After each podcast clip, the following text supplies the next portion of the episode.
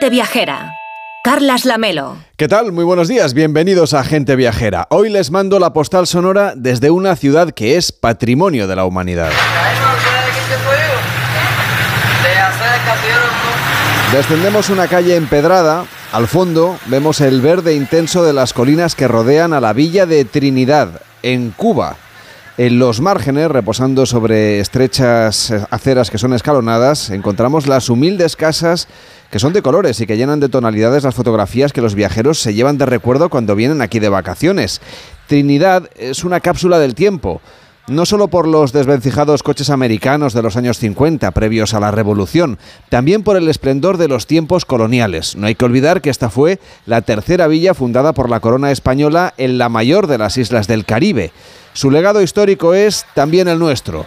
Los armadores y los consignatarios llegaban aquí para constituir sociedades que lo mismo porteaban mercancías que traficaban con personas. Recordemos que aunque Jerónimo Valdés redactó un compendio de consejos sobre cómo tratar a los esclavos, a diferencia de la desregulación del resto de imperios, lo cierto es que pocos se esforzaban los negreros por cumplir con esta regulación, que se preocupaba más del alma que del sustento de quienes estaban obligados a trabajar casi sin descanso. No se trata ahora de juzgar la historia con los ojos del presente, pero conviene reconocer y saber también lo sucedido de los lugares en los que vamos de vacaciones, los que visitamos o aquellos a los que viajamos. Por eso merece la pena acercarse al Museo de Arquitectura Colonial, en la calle Ripalda, por donde estamos paseando ahora. En su interior podremos ver cómo era el mobiliario, las molduras, los cortinajes y los ensares de quienes vivían aquí con opulencia pero lejos de la patria. Cerca de donde estamos, por cierto, en la playa, acaban de estrenarse esta semana las habitaciones del nuevo hotel de cinco estrellas que se ha inaugurado en esta isla, con 401 habitaciones. Es el Meliá Trinidad Península, al que vamos a viajar en cuanto encontremos un almendrón. Almendrones, como llaman aquí, a esas reliquias de cuatro ruedas que circulan como pueden, por otra parte, por las principales ciudades cubanas. Son esos coches viejos americanos de los que les hablaba antes. Desde Trinidad, en la región central de Cuba, al sur de la provincia de Sancti Spiritus, les mando hoy la postal sonora de gente viajera.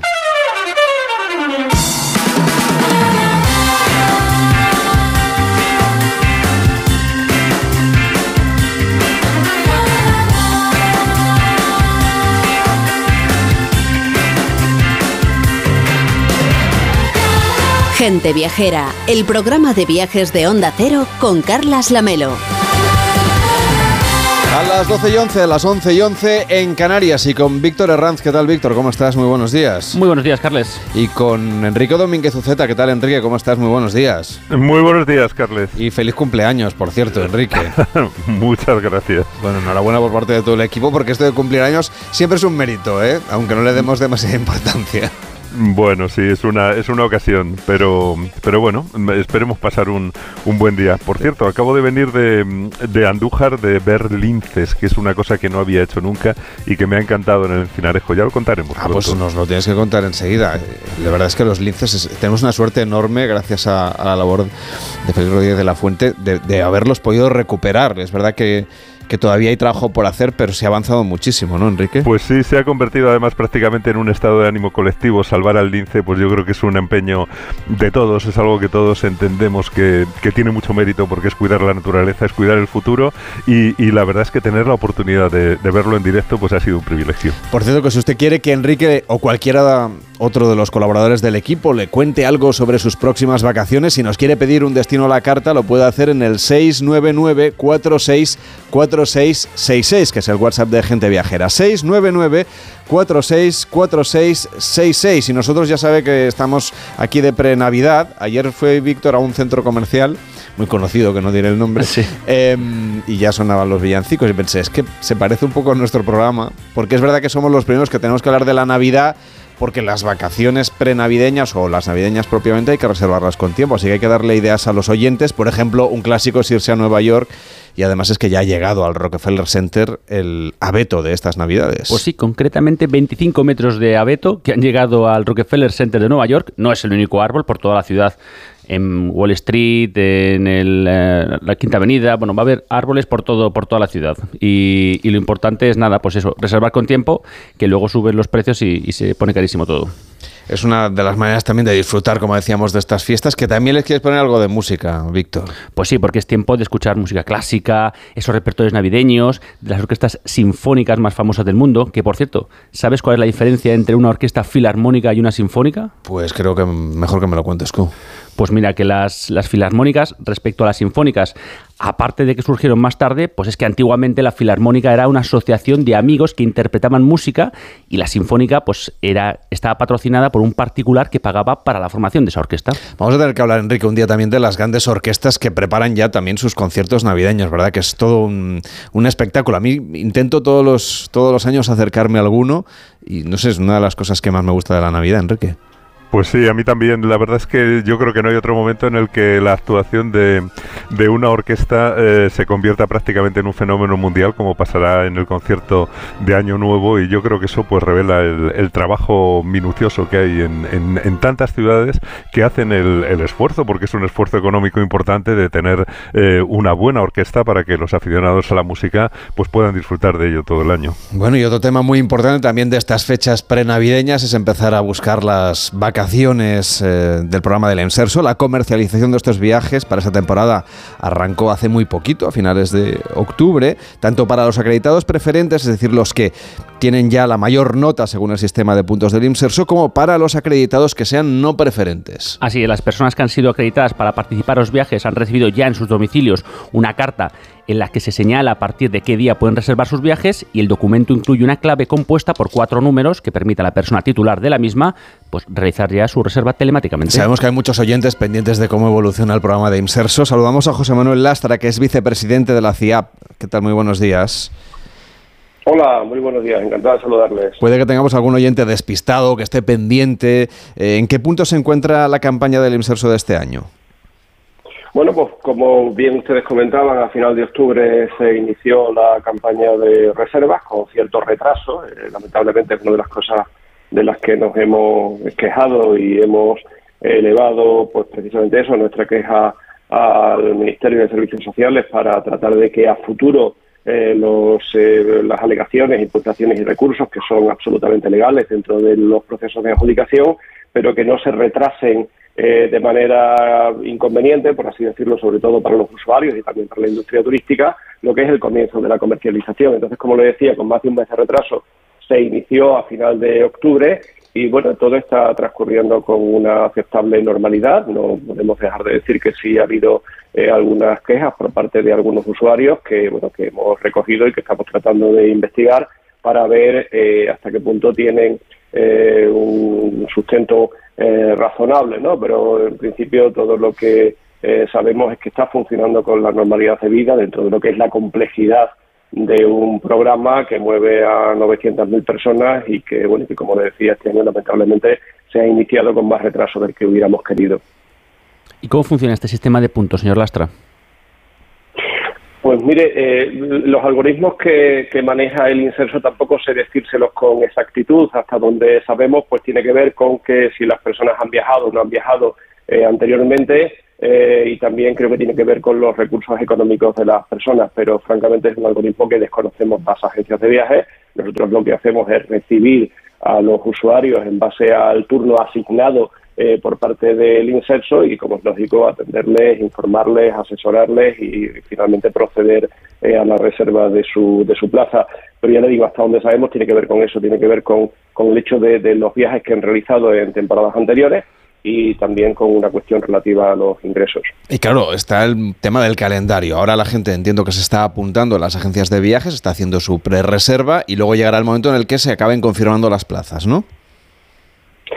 Sí, bueno, no, no, las reservas se están haciendo con, normalidad, como les decía. Es cierto que, este año está habiendo eh, muchos usuarios que tienen que poner su viaje en lista de espera, pero bueno, también es cierto que las listas de espera mayoritariamente eh, se van eh, confirmando. Ha habido, según nos dicen, como les digo, después de las informaciones que hemos requerido para saber cómo está evolucionando el proceso de reservas, tanto en las agencias asociadas como a través de de la propia empresa que tiene asignada la gestión de los viajes del inserso y lo que nos comentan es que, eso, que todo está funcionando con, con normalidad, que se ha hecho una redistribución en algunos casos en base a los orígenes, lo cual puede provocar que determinados orígenes eh, tengan menos plazas este año, pero que va en beneficio de otros lugares, de otras provincias que en otras ocasiones habían tenido menos plazas, se ha puesto más plazas a disposición de los usuarios de dichas provincias.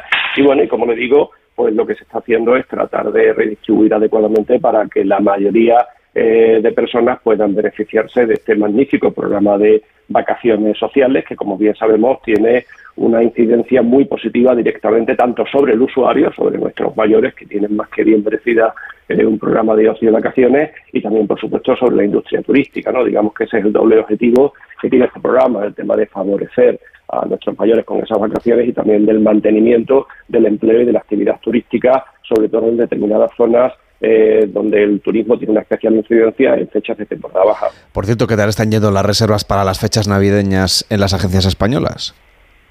Pues mire, muy bien. La verdad es que, bueno, pues que las navidades, está claro que es el colofón final de, del año y, tanto para lo que es el puente de diciembre, por ejemplo, que también lo tenemos prácticamente a la vuelta de la esquina, como para lo que son las fechas eh, navideñas, el índice de reservas está siendo muy positivo. Eh, las agencias de viajes nos hemos recuperado eh, de una manera muy favorable de todo lo que fueron las graves incidencias que tuvo la pandemia, que sabemos que afectó a todos los sectores, especialmente la industria turística y dentro de la industria turística, el sector más castigado fue el de las agencias de viajes, nos hemos encontrado con un año 2023 en el que vemos que recuperamos nuestra actividad, eh, con índices, eh, porcentajes de incremento de facturación tanto sobre 2022 como sobre 2019, crecimientos en dos dígitos, recuperación igualmente del empleo, lo cual deja muy a las claras y es algo que nos satisface que el sector de las agencias de viajes es un sector muy vivo, un sector muy eh, latente que vertebra adecuadamente lo que es el turismo y respondiendo a su pregunta, efectivamente lo que es la campaña, tanto para el puente de diciembre como para la Semana Santa, perdón, como para las Navidades, disculpen mm. el lapsus, como para las Navidades está funcionando a muy buen ritmo y será el colofón, como le decía, de un año eh, óptimo para el sector de las agencias de viajes. Pues tendremos ocasión de ir haciendo balance y ya hablaremos de la Semana Santa, claro que sí, señor Lastra. Hasta la próxima, muy buenos días. Muy buenos días, muchas gracias.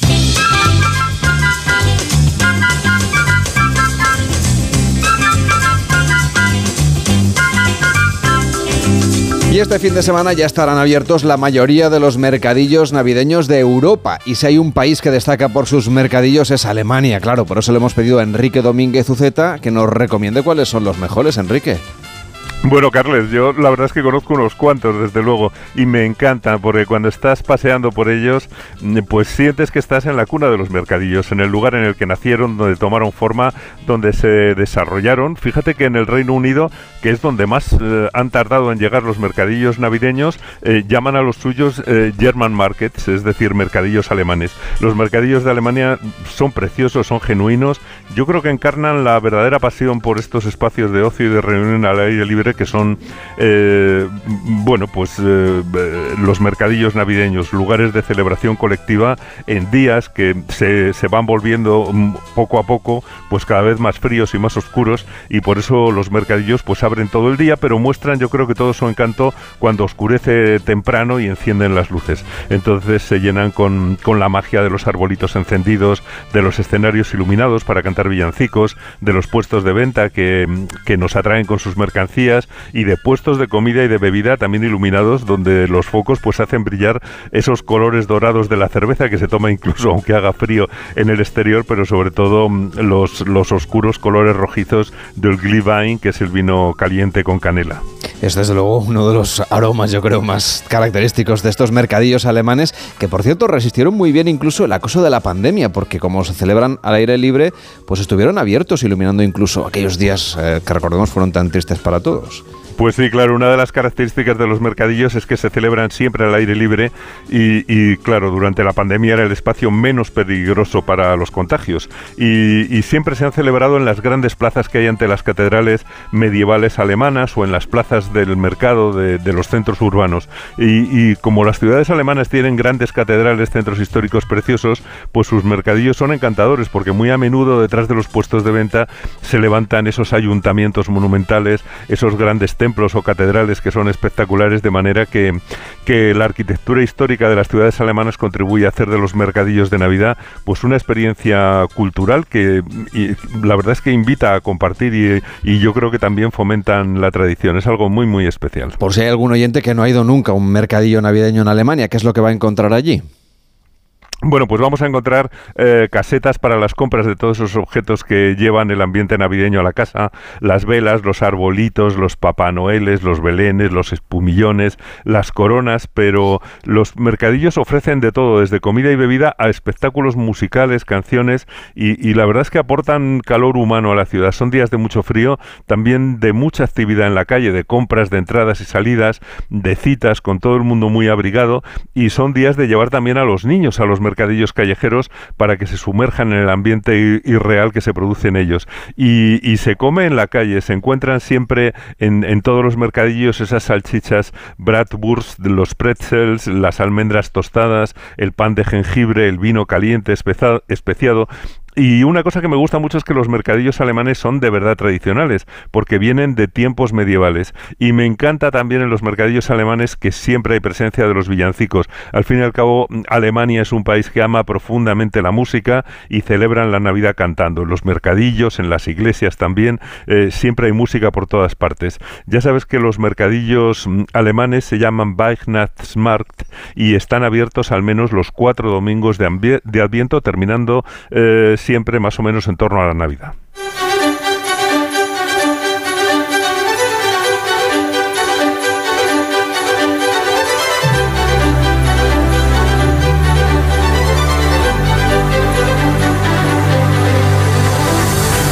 Hoy con Enrique Domínguez Uceta recorriendo los mercadillos navideños de Alemania y mercadillos por todas partes, pero si tuviéramos, Enrique, que hacer una selección de los mejores, ¿a dónde iríamos? Bueno, es muy, muy complicado. Yo creo que el más famoso de Alemania es el de Nuremberg, eh, que tiene más de tres siglos de historia. Un mercadillo que instalan al pie eh, de la silueta de su castillo imperial junto a la iglesia de San Lorenzo y Nuestra Señora, y los puestos se sitúan alrededor de un Belén, de un pesebre, con grandes figuras de madera. Eh, allí en el mercadillo venden un pan de especias navideño que hacen con harina, con miel, con canela y con clavo y, quizá de las cosas más bonitas es, eh, es que celebran una procesión de niños que fabrican sus linternas con velas y van desde la plaza hasta la fortaleza cantando. Es muy bonito, pero bueno, también es muy conocido el mercadillo navideño de Frankfurt que celebran desde 1393, es decir, desde finales del siglo XIV. Eh, lo hacen en la plaza del Romer, es una plaza preciosa de casas de entramado de madera donde mm, se bebe el Apple Vine, que es una especie de sidra, con el Betmengen, eh, que es un mazapán especial también. En Colonia, por ejemplo, a orillas del Rin, tienen una Navidad muy bonita y, fíjate, mezclan el encanto de una ciudad histórica con una catedral maravillosa y la modernidad. Allí hay mercadillos para, para todos los gustos, desde ese clásico que pone en la catedral a otro alternativo es el mercado navideño LGTBQ en Rudolfplatz. Pero bueno, en, todo, en, todos ellos, en todos los de Colonia, puedes probar el rey, el el Kuchen, que son tortitas de patata y que bueno, es uno de los alimentos tradicionales de, esa ciudad orillas del Rin. Que por cierto, ya que estamos hablando de Alemania, imagino que la Alemania del Este también había tradición, o hay de lo que era entonces la Alemania del Este, había tradición y se mantiene de esos mercadillos navideños, aunque de otra manera. Bueno, pues, pues mira, Carles, yo he visto un importante mercado navideño en Leipzig, en la antigua Alemania del Este, en el centro histórico, y me pareció una maravilla. Así que podemos decir que, en general, que sí, que la antigua Alemania del Este se ha incorporado a la fiesta de los mercadillos con, con entusiasmo. Pero si queremos completar una lista mínima de ciudades interesantes por sus estupendos mercadillos, pues deberíamos mencionar también un sitio como Rottenburg, en la ruta romántica, que es un pueblecito encantador con esas casitas de entramado de madera y su arquitectura medieval bien conservadas y además eh, tenemos la suerte de que haya caído una nevada, pues realmente es impresionante ese mercadillo navideño tradicional que te sumerge pues en el escenario de un cuento de hadas. Es una visita desde luego excepcional y lo mismo sucede con Lübeck, que es una ciudad maravillosa que está en la lista del patrimonio de la humanidad y que cuando se viste de Navidad pues también te transmite esa sensación de que estás en, el escenario de un cuento o, de un musical de Navidad, que también sería una buena comparación hay mercadillos también en ciudades grandes como Stuttgart o Múnich, que por cierto no son, claro, no son precisamente pueblecillos. No, no, los de los de Múnich son muy elegantes, expresan además yo creo la calidez del carácter bávaro. Allí en, en la Marienplatz eh, se transforma en, un espectáculo de luz y, de colores con el ayuntamiento convertido en un gigantesco calendario de Adviento. Eh, puedes también usar la pista de patinaje sobre hielo de la Karlsplatz y, luego pues irte a tomar una salchicha Bratwurst o, o un pretzel recién salido del horno. Y en Stuttgart la verdad es que la magia de la Navidad se fusiona con la naturaleza en los mercados navideños de los jardines de Schlossplatz que se convierten en una especie de bosque encantado compuestos de madera de productos artesanales y luces entre los árboles, además de una pista también de trineos y un carrusel antiguo. Pero yo destacaría también los mercadillos de una gran ciudad como Berlín, que hacen de la capital alemana un, un destino estupendo para escaparse en estas fechas que vienen. Por cierto, que tenemos con nosotros a Ulrike Bonet, que es directora de la Oficina Nacional Alemana de Turismo para España y Portugal. ¿Qué tal, Ulrike? ¿Cómo estás? Muy buenos días. Hola, buenos días a los dos, Carles y Enrique, encantada. Buenos días, Ulrike. Es un placer compartir aquí un poco una mesa navideña. Tenemos muchas ganas de celebrar estas fiestas que, por cierto, tengo entendido que en Alemania se toma muy en serio lo de la sostenibilidad en muchos aspectos y que incluso lo han querido incorporar a los mercadillos de este año. Sí, sí, no, pero yo creo que tal como lo ha descrito también Enrique, em, dado que estos mercadillos tienen una larga tradición y precisamente esto se quiere transmitir al celebrarlo todavía después de, más de cuatro siglos o seis siglos, mejor dicho, em, pues todos son sostenibles, ¿ah? de verdad, porque es artesanía local o regional, eh, también gastronomía kilómetro cero y luego también es economía circular, porque estos bosques que se montan en estas plazas del mercado de los palacios, como ha descrito eh, Enrique, pues luego se lo llevan a casa y lo meten el árbol o el abeto, lo usan para el decorado en, en su casa. O sea, todo es eh, también de comercio justo, em, muy enfocado a la sostenibilidad y luego también muy importante cuando hablamos de la sostenibilidad es la inclusión. Son mercados accesibles para gente que va en sillas de ruedas, eh, también hablamos del LGTB, eh, pues todo esto es muy importante y como Alemania ya es un país muy multicultural, también tenemos mercados con un enfoque internacional. Cuando se vamos muy al norte, pues hemos introducido también la cultura escandinava, sea eh, también eh, de, diferentes países, pero siempre también manteniendo las tradiciones más antiguas. Eh, y eso yo creo que en sí ya es muy sostenible. Por cierto, que hay novedades en los mercadillos, aunque son una cosa muy tradicional, como decía Ulrike, cada año intentan aportar alguna cosa distinta, ¿no?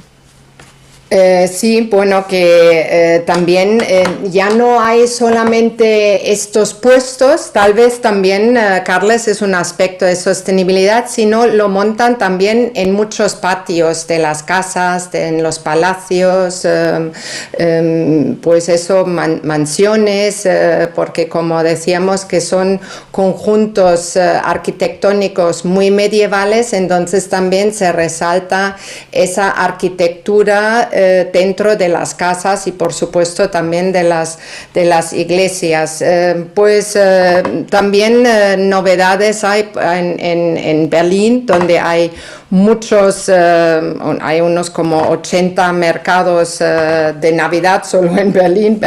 Enrique ya nos ha comentado algunos, pero pues eso que, que merece la pena siempre descubrir algo, algo nuevo.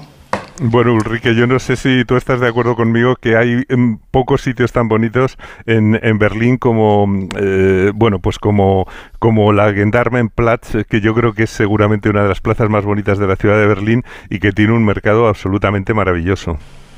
Sí, desde luego. Lo que pasa es que justamente una parte de esa plaza se ha trasladado enfrente al Pebetzplatz, ahí, pero todavía en la famosa calle de los Bajos de los Tilos, ahí sí eh, todavía eh, está, eh, hay un mercado muy, muy elegante con luces y también con una artesanía ya un poco más, pues, más elevada, por decirlo. Pero bueno, em, también hay eh, al aire libre, libre, en plenos bosques que no están vinculados a ninguna ciudad, sino como en la Alta Selva Negra. Tenéis eh, bajo el viaducto de un tren, que, que, es un viaducto muy antiguo, y ahí en ese bosque eh, pues van los fines de semana solamente, eso hay que destacarlo, que solamente se celebra los fines de semana. Hay desfiles con antorchas, linternas y bueno, luego hay las típicas hogueras donde se eh, cocina la gastronomía eh, local, pero de una manera muy, muy medieval también. Ulrike Bonet, directora de la Oficina Nacional Alemana de Turismo en España y Portugal, gracias por acompañarnos y por invitarnos a estos mercadillos navideños de Alemania. Es un país tan grande que es que tiene un montón y vayas donde vayas, incluso aunque sea un pueblo muy pequeño, merece la pena acercarse y disfrutarlo. Hasta la próxima. Sí, muchas gracias a vosotros y un saludo a todos los oyentes. Enrique, cuídate mucho y a disfrutar de tu día. Hasta la próxima. hasta, pues mañana, vaya. Hasta, mañana. Exactamente. Hasta mañana, Carles.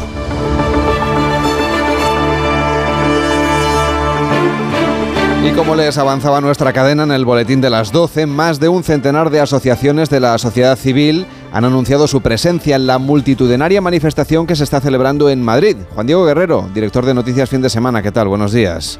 Hola, buenos días, Carlos. Estoy viendo aquí en las pantallas que tenemos en el estudio que la Plaza de Cibeles es a esta hora un auténtico hervidero de gente. Es un hervidero porque hay miles de personas concentradas ahora mismo en torno a la Plaza de la Diosa Cibeles de Madrid, una semana después de otra multitudinaria manifestación que hubo en contra de la ley de amnistía, vuelven a salir a la calle miles de personas que no solo están ahora mismo llenando la Plaza de la Cibeles, sino las calles aledañas, las que confluyen en ese pulmón de la capital de España, al que ha acudido, entre otros, el presidente del Partido Popular, Alberto Núñez Feijó, a quien hemos podido escuchar hace tan solo unos minutos.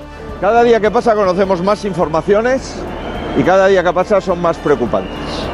Se nos dijo que en ningún caso se iba a negociar con los independentistas y ayer ha quedado acreditado que el Partido Socialista llevaba negociando desde el mes de marzo. Se nos dijo que no iba a haber en ningún caso ningún, ninguna comisión de investigación contra los jueces y ayer los independentistas han registrado en la Cámara comisiones de investigación que atentan a la independencia de los jueces. Vamos a trasladarnos ahora mismo a la 1 menos 25, a las 12 menos 25 en Canarias, hasta esa plaza de la Cibeles, con ese grupo, ese equipo de periodistas que tenemos ahí desplazado, con la asistencia técnica de José Eduardo Martínez. Podemos saludar ya a esta hora a José Ramón Arias. ¿Qué tal? Buenos días. Pues sigue la concentración con decenas de miles de personas que no solo llenan esta plaza de, Cibeles, sino que se extienden por la calle de Alcalá, el Paseo del Prado y el Paseo de Recoletos. A esta plaza ya han llegado los líderes de Vox y del Partido Popular. Alberto Núñez Feijóo ha afirmado que no, una cosa es tener el gobierno y otra cosa es tener la razón. El líder popular ha lamentado que se quieran levantar muros en nuestro país. Pero humillar a un país, engañar a unos ciudadanos, y cometer un fraude en el que se vota una cosa en las urnas y se hace otra cosa en el Congreso, lo vamos a denunciar siempre y no nos vamos en ningún caso a cansar de denunciar este tipo de atropellos. Visto que no se levanten muros en España y que no volvamos otra vez a caer en la tentación de que una minoría imponga la mayoría lo que hemos de hacer. Están ahora en el uso de la palabra varios intelectuales que forman parte de estas organizaciones, más de 100 convocantes de este acto aquí en la Plaza de Cibeles de Madrid, que acabará con la lectura del manifiesto a cargo del escritor e intelectual Fernando Sabater. Ahora estamos escuchando a Conchita Martín, víctima del terrorismo, que está dirigiéndose precisamente a todos los asistentes, a esas decenas de miles de personas que decía José Ramón Arias que están llenando la plaza de las Cibeles de Madrid. en el sillón. La mentira. Acaban de decir que ganaron las elecciones. ¿Eh? La invasión de competencias de las instituciones. Ese es el sonido en directo, Carlas Lamelo, que nos llega desde Cibeles, desde la Plaza de las Cibeles, a donde vamos a regresar en el boletín horario de la una, cuando sea mediodía en Canarias. Ahora te dejamos con toda tu gente y nuestra gente viajera. Muchas gracias, Juan Diego. Cuídate. Hasta luego. Gente Viajera, el programa de viajes de Onda Cero con Carlas Lamelo. ¿A un precio que... ¿Cómo? Las ofertas Black Friday de Costa solo tienen un efecto secundario. Te dejan sin palabras. ¡Wow! Viaja con las ofertas Black Friday desde 399 euros. Reserva tu crucero con viajes el corte inglés y consigue más ventajas. Descúbrelas en tu agencia hasta el 30 de noviembre. La carrera Ponle Freno cumple 15 años y vuelve a las calles de Madrid con una marea humana de solidaridad. El 19 de noviembre tienes un buen motivo para correr porque toda la recaudación irá destinada a víctimas de tráfico. Y si no puedes venir a Madrid, apúntate a la carrera virtual y corre con nosotros junto a la Fundación AXA y con el patrocinio de CGA Red de Talleres. Inscríbete ya en ponlefreno.com. Ponle Freno y Fundación AXA, unidos por la seguridad vial. Una aventura inolvidable. He sido minero por un día a 200 metros de profundidad. Museo Minero de Escucha en la provincia de Teruel. Una experiencia única en España y abierto todo el año. Infórmate en museomineroescucha.es. Tantas horas delante del ordenador pueden pasar factura a tus ojos. Prueba el nuevo Devisión Lágrimas. Devisión alivia los síntomas de sequedad, irritación y cansancio ocular. Devisión Lágrimas. Este producto cumple con la normativa vigente de producto sanitario. Niños y niñas ya están pensando en los juguetes. Y seguro que Papá Noel y los Reyes Magos también. Por eso les recordamos que en el corte inglés son los últimos días con un 25% de regalo en todos los juguetes. Para ahorrar en más juguetes del 21 de diciembre al 2 de enero. ¡Hakuna Matata! Ahorra y sé feliz. Hasta el día 19, 25% de regalo en todos los juguetes. En el corte inglés, en tienda web y app. Apaga el móvil para esta misión. Cuanto menos lo uses, mayor conexión. ¿Escuchas la banda? En estas fiestas populares celebramos el tenerte. Aquí vas a venir para volver a conocerte. Cultura y tradición, patrimonios de la humanidad. La experiencia más inmersiva es la realidad. Comunidad Valenciana, Mediterráneo en vivo. Comprometidos con el cuidado de los animales, con el medio ambiente, con nuestros pueblos y sus gentes y muy especialmente comprometidos contigo. Cientos de miles de hombres y mujeres trabajan a diario para que disfrutes de la carne y productos porcinos con todas las garantías. Interpor, Interprofesional del Porcino de Capa Blanca. En Onda Cero, Gente Viajera, Carlas Lamelo. Son las 12 y 40, las 11 y 40 en Canarias. El sector del turismo está en constante cambio, es algo que sabemos. Es un sector dinámico que se adapta siempre a las últimas novedades. Lo que hoy es tendencia lo dejaremos atrás seguramente en el próximo año. Por eso queremos adelantarnos y conocer cuáles van a ser las nuevas formas de viajar que nos esperan en 2024. Alejandra Carril, ¿cómo estás? Buenos días. Hola, Carles, buenos días.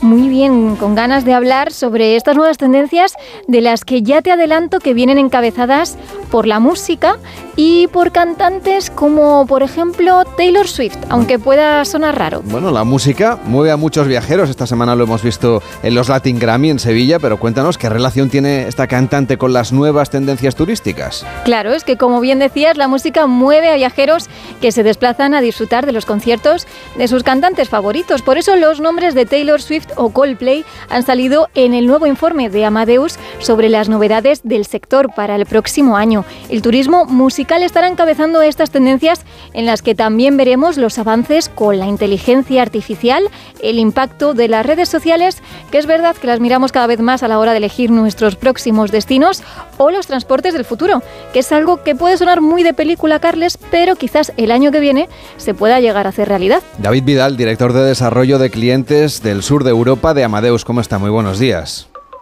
Muy buenos días, Carlas, y muy buenos días, Alejandra. Eh, ¿qué Encantado de estar con vosotros. ¿Qué impacto cree usted que va a tener el sector musical en los flujos de turismo en algunas ciudades españolas?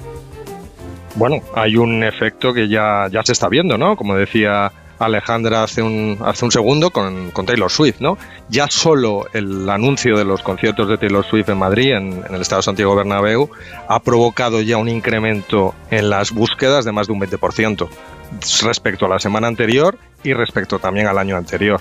Es un, efecto inmediato, ¿eh? no, no solo en las ciudades españolas, se está viendo a nivel europeo, se está viendo a nivel mundial. Hay un, un efecto muy, muy relacionado también con, con la pospandemia Lo, que, lo que está pasando ahora mismo dentro del turismo musical es que debido también a la pandemia, muchas de las grandes producciones, muchos de los conciertos de los grandes artistas tuvieron que, ser cancelados, tuvieron que ser pospuestos y ahora ya hay una gran seguridad, hay una gran seguridad a la hora de afianzar un destino, de afianzar un concierto y eso lo que permite precisamente son las, las búsquedas eh, adelantadas, ¿no? Al final lo que pretende eh, cualquiera de nosotros si queremos ir a un concierto, si encima lo podemos hacer fuera de nuestra ciudad de residencia, si encima podemos hacer turismo, si encima podemos disfrutar de la ciudad, vamos, los efectos son muchísimo más positivos y de esto se están dando cuenta los, los grandes artistas y, y teniendo grandes producciones. En el informe también hablan de taxis voladores, de aviones eléctricos, de que va a ser un poco más caro viajar en avión.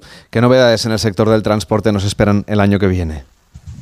Bueno, el sector del transporte es una de las tendencias también, sobre todo va, va relacionado a la situación que hay hoy en día también en las ciudades. Es decir, las ciudades hoy tenemos mayor congestión, mayor contaminación. Eh, nosotros desde Amadeus también trabajamos en ello, trabajamos en, dotar de, una sostenibilidad a, todo el sector dentro de nuestra referencia, dentro de ser una empresa que trabaja con todos los players de la industria dándoles soluciones. Y una de las tendencias que sale es precisamente la solución de transporte impulsado por combustibles fósiles. Eh, esto lo que se viene a llamar en, en otras áreas se llama el EPTOL, que es una, una, aeronave, podríamos llamarla como un helicóptero, que tiene la capacidad del aterrizaje y el despegue vertical. Y, y eso lo que está conllevando es a que muchas empresas, tanto a nivel español, pero sobre todo también a nivel europeo, están invirtiendo en crear corredores aéreos, nuevos corredores aéreos, es decir, destinos de un punto a punto.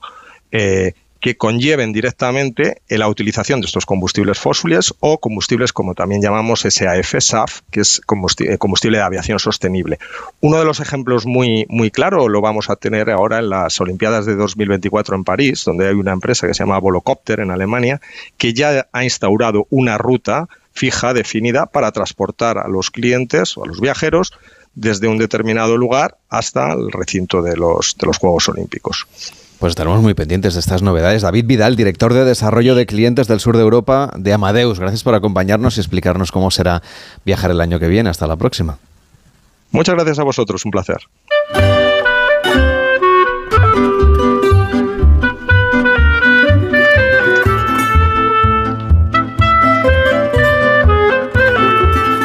Oviedo está de enhorabuena. La capital del Principado de Asturias se ha alzado esta semana con el galardón de Capital Española de la Gastronomía para 2024 frente a las candidaturas de Alicante, Antequera y Castellón. Y será el referente gastronómico nacional para el año 2024. Hablábamos de Amadeus y cómo viajaremos por el mundo. Ahora vamos a ver cómo viajaremos por España comiendo, que nos gusta especialmente, Víctor. Hombre, además es que en Asturias y en Oviedo concretamente andan sobrados de razones para ganar este y muchos más premios, porque es que tienen sidrerías, fiestas gastronómicas como la del desarme, productos como los quesos, los cachopos, las fabadas. Vamos, una maravilla. Alfredo Quintana, concejal de turismo del Ayuntamiento de Oviedo. ¿Cómo está? Muy buenos días.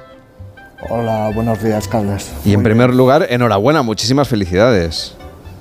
Pues muchas gracias, sí, estamos muy contentos y muy satisfechos por, este reconocimiento que, entendemos que, era sobradamente merecido, que ya habíamos intentado el año anterior y, y, que finalmente este año lo hemos conseguido. Al final que la sigue la consigue, ¿cómo ha sido el camino hasta llegar aquí?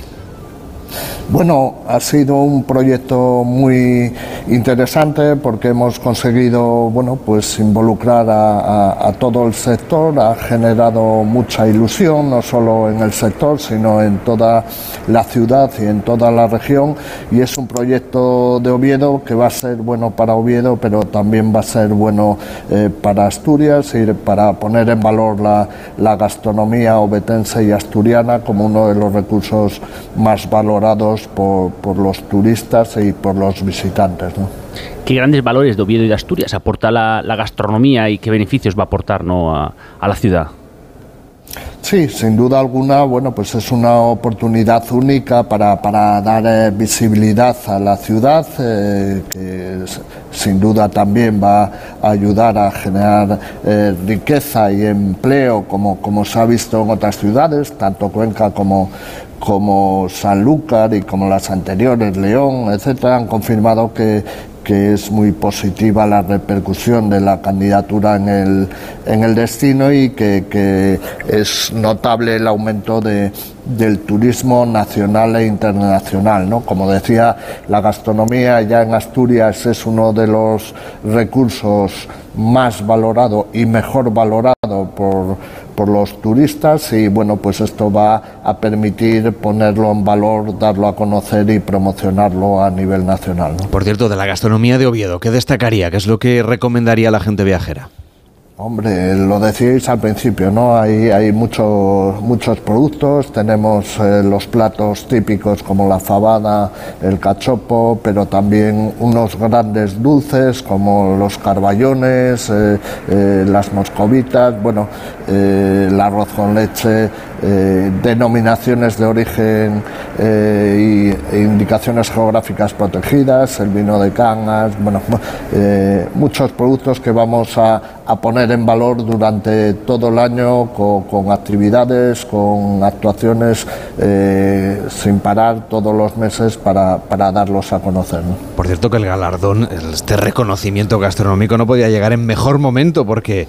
Llega el AVE por fin a Oviedo. Espero que estén ya descontando lo que queda, que es muy poquito, son días. Sí, sí, por fin, por fin, ¿no? Es una excelente noticia, sobre todo, eh, bueno, pues para Oviedo, la capital del Principado, con la estación en, pleno centro de la ciudad, que, va a permitir poder llegar eh, desde Madrid en poco más de tres horas y que es un lujo eh, bueno, pues que se materializa tras 20 años de espera, ¿no? Estamos seguros, eh, como decía, que va a ser muy positivo. Además, bueno, eh, durante el primer semestre de, del 2024 también se van a cambiar los trenes, con lo cual se reducirá todavía más el trayecto y, bueno, eso nos va a permitir, bueno, pues competir en igualdad de condiciones con, otros destinos que ya están bien comunicados y y, bueno, pues eh, muy importante también para segmentos eh, como el turismo maíz. ¿no? Eh, por tanto, se nos abre un, abanico de, oportunidades muy interesante también para, para la ciudad de Oviedo y para toda Asturias. Claro, y para la Navidad que está por llegar, ¿cómo es una Navidad en Oviedo? Bueno, pues es una eh, Navidad, bueno, pues muy, muy, con muchas actividades también. Eh, el año pasado, bueno, pues Oviedo salió eh, pues en publicaciones y en rankings como una de las ciudades de España más bonita en estas fechas. Es un momento perfecto para que puedan hacer una escapada a Oviedo, precisamente aprovechando esos precios de oferta de lanzamiento de, de la alta velocidad. ¿no? hay una programación este año todavía más ambiciosa que la del año pasado. La ciudad entera es un espectáculo de luz y, y sonido, hay un mercado navideño en la Plaza de la Catedral, hay una exposición de belenes en Tascorrales, hay actividades infantiles en el, en el campo de San Francisco, hay un bus turístico recorriendo eh, la iluminación, los principales eh, lugares iluminados y con sonido para que todo el mundo eh, pueda disfrutar de ellos. Bueno, pues un, programa muy completo y que esperemos que, que pueda venir mucha gente a, a visitar A verlo y a disfrutar de, nuestra ciudad. ¿Y se plantean dentro de algún año competir también por el árbol más grande de la Navidad como otros destinos?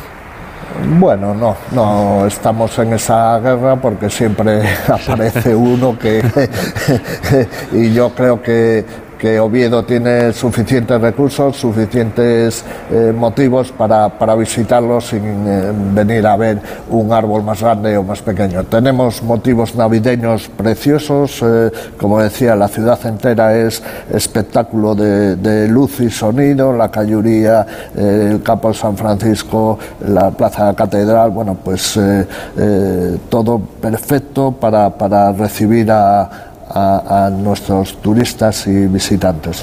Nos tocaba antes que con la llegada del AVE esperan ustedes un fuerte desarrollo del turismo de incentivos, del turismo de congresos. ¿Hay ya interés por acoger grandes acontecimientos que a lo mejor es mucho más fácil ahora que habrá un transporte mucho más rápido, especialmente con Madrid?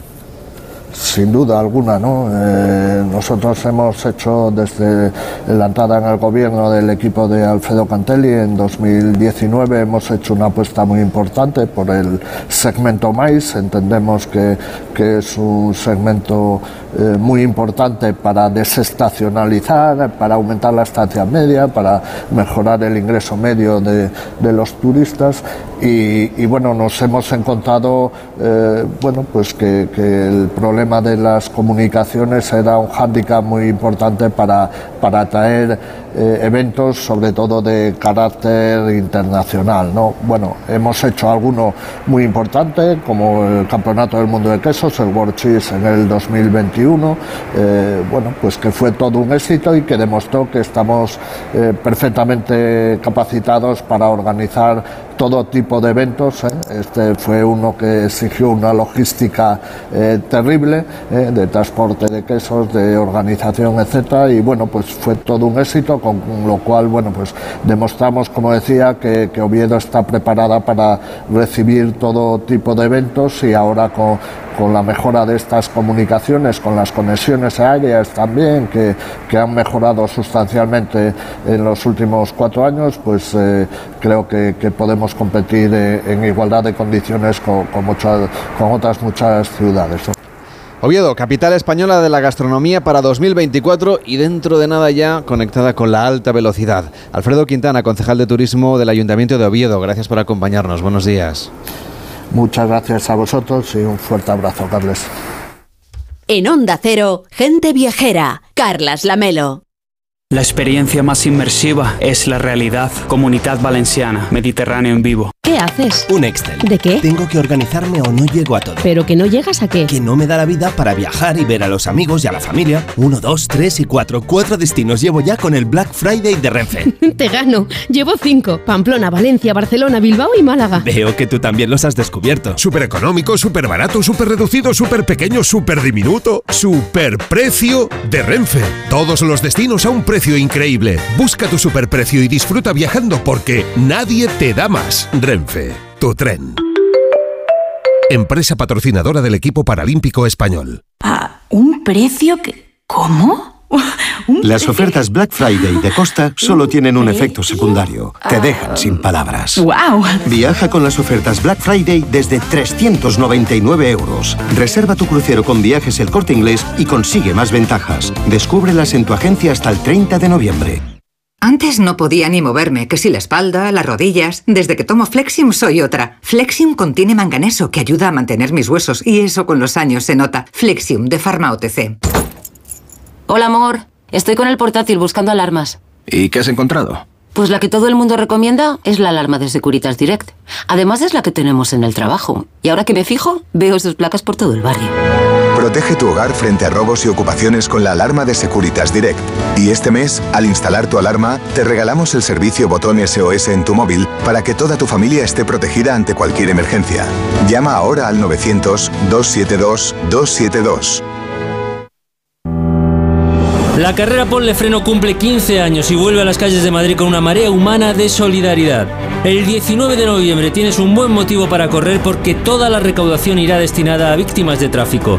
Y si no puedes venir a Madrid, apúntate a la carrera virtual y corre con nosotros junto a la Fundación AXA y con el patrocinio de CGA Red de Talleres. Inscríbete ya en ponlefreno.com. Ponle Freno y Fundación AXA, unidos por la seguridad vial. ¿A un precio que... ¿Cómo? Las ofertas Black Friday de Costa solo tienen un efecto secundario. Te dejan sin palabras. ¡Wow! Viaja con las ofertas Black Friday desde 399 euros. Reserva tu crucero con viajes el corte inglés y consigue más ventajas. Descúbrelas en tu agencia hasta el 30 de noviembre.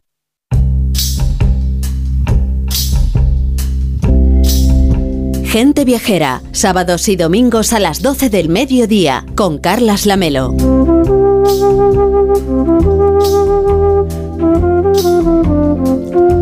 Víctor, te veo un poco estresado. Sí, la verdad es que como van llegando Quéjate, las vacaciones... aprovecha para quejarte ahora. Totalmente. Tienes es que- micrófono delante. ¿Sabes lo que necesitamos? Necesitamos un spa. Algo para desconectar, para, para te, el te he traído un spa para ¿Ah, sí? ti, para que lo disfrutes. En las colinas del Parque Natural de la Sierra Helada, muy cerca de Altea, en Alicante, ahí encontramos la que ha sido galardonada como la mejor clínica de bienestar del mundo. Así que no te mando a un sitio cualquiera. Me parece, vamos, una buena idea y un buen reportaje que hay que hacer ahí en persona. Bueno, de momento vamos a entrevistar a Alejandro Bataller, que es vicepresidente del Shah Wellness Clinic. ¿Cómo está? Muy buenos días. Hola, muy buenos días. Un gusto saludaros. Bueno, son palabras mayores, ser la mejor clínica de bienestar del mundo. Así es, es una gran responsabilidad. Eh, ya tiene 15 años de trayectoria, eh, en torno a un centenar de premios en estos 15 años y ahora hemos recibido por segundo año consecutivo el reconocimiento como la mejor clínica de bienestar del mundo y desde luego eso genera mucha responsabilidad por mantenernos a la máxima vanguardia. Elegimos los viajeros cada vez más viajes pensando en el cuidado de nuestra salud, sobre todo ahora en estas fechas navideñas. Sin lugar a duda, yo creo que eh, los viajeros eligen cada vez más eh, viajes que no solo les dejen bonitas memorias, sino que de alguna manera les permitan eh, transformar, evolucionar, aprender nuevas cosas. Y desde luego el turismo de salud y lo que hacemos en Sha encaja perfectamente con eso. Eh, demuestra que es perfectamente factible eh, mejorar nuestros indicadores de salud, cuidar, resetear nuestra salud, al mismo tiempo que disfrutamos de unas vacaciones muy agradables. Esto no se trata de sufrir, sino todo lo contrario. La salud debe ir unida con, con la felicidad. ¿Y cómo es la experiencia, por ejemplo, que nos traten aquí? Bueno, pues eh, comienza, tenemos distintos programas de salud. Habitualmente nuestros huéspedes vienen al menos para una semana. Eh, seleccionan uno de nuestros programas de salud. Tenemos eh, programas para rebalance y energetización, programa para detox y pérdida de peso, programa para prevención y well aging, anti-envejecimiento, y tenemos un programa que le llamamos Leaders Performance, enfocado a mejorar nuestro rendimiento, nuestra agilidad mental, nuestra productividad. Entonces elegimos un programa, rellenamos un cuestionario con el objetivo de conocer mejor eh, los objetivos del huésped y una vez que llegas, el primer día tienes un chequeo completo, eh, un, una- un circuito diagnóstico súper avanzado, nutrición personalizada y a partir de aquí se personaliza toda la experiencia que fusiona lo último de Occidente y de Oriente, medicina científica avanzada con medicina natural, con las terapias naturales más efectivas y contrastadas. Pues enhorabuena, como decíamos, por este reconocimiento y hasta la próxima. Muy buenos días. Muchísimas gracias, muy buenos días. Víctor, una semana no tienes eh, para irte. ¿Cómo que no? Te puedes, Ahora te mismo. puedes mojar los, los pies como mucho, no te dejamos más. Que aquí hay que venir la semana que viene otra vez a Gente Viajera. Llegan las noticias de la una de las 12 en Canarias. Llega Juan Diego Guerrero para contarnos qué es lo que pasa en el mundo. Y a la vuelta seguimos viajando. Entre tanto, puede mandarnos también WhatsApp al 699-464666 para pedirnos destinos a la carta. 699-464666. Es la una, es mediodía en Canarias.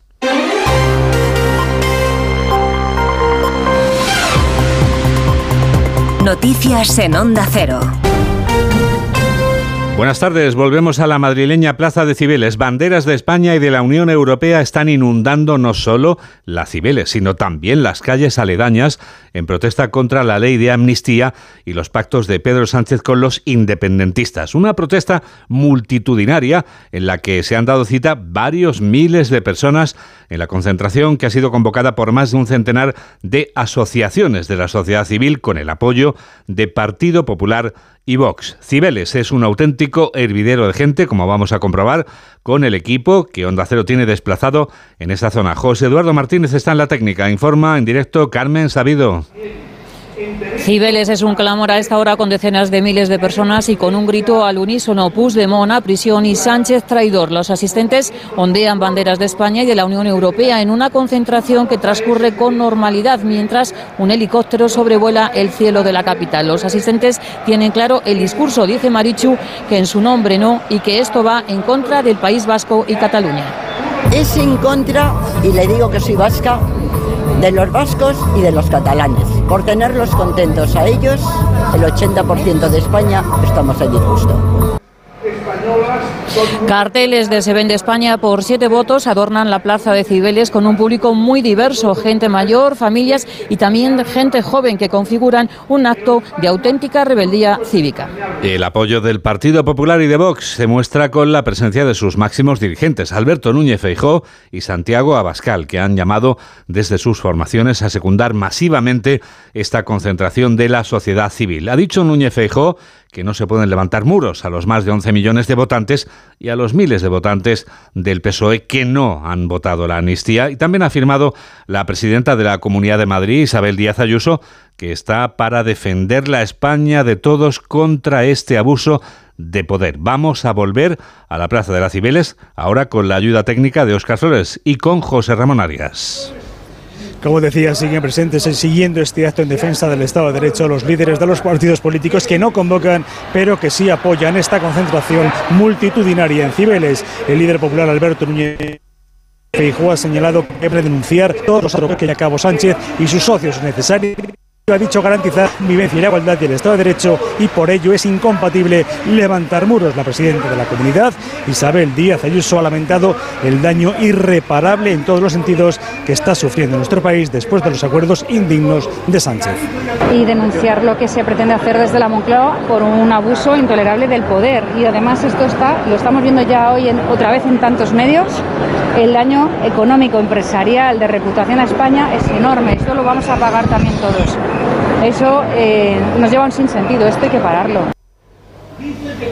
Por su parte, el líder de Vox, Santiago Bascal, ha pedido una reunión a Feijó para coordinar acciones conjuntas con el fin de parar la ley de amnistía. Ha señalado que no se puede dar la batalla por perdida y hay que seguir, dice, en la resistencia cívica. El acto sigue el discurso de Fernando Savater, el manifiesto de esta concentración en defensa del derecho.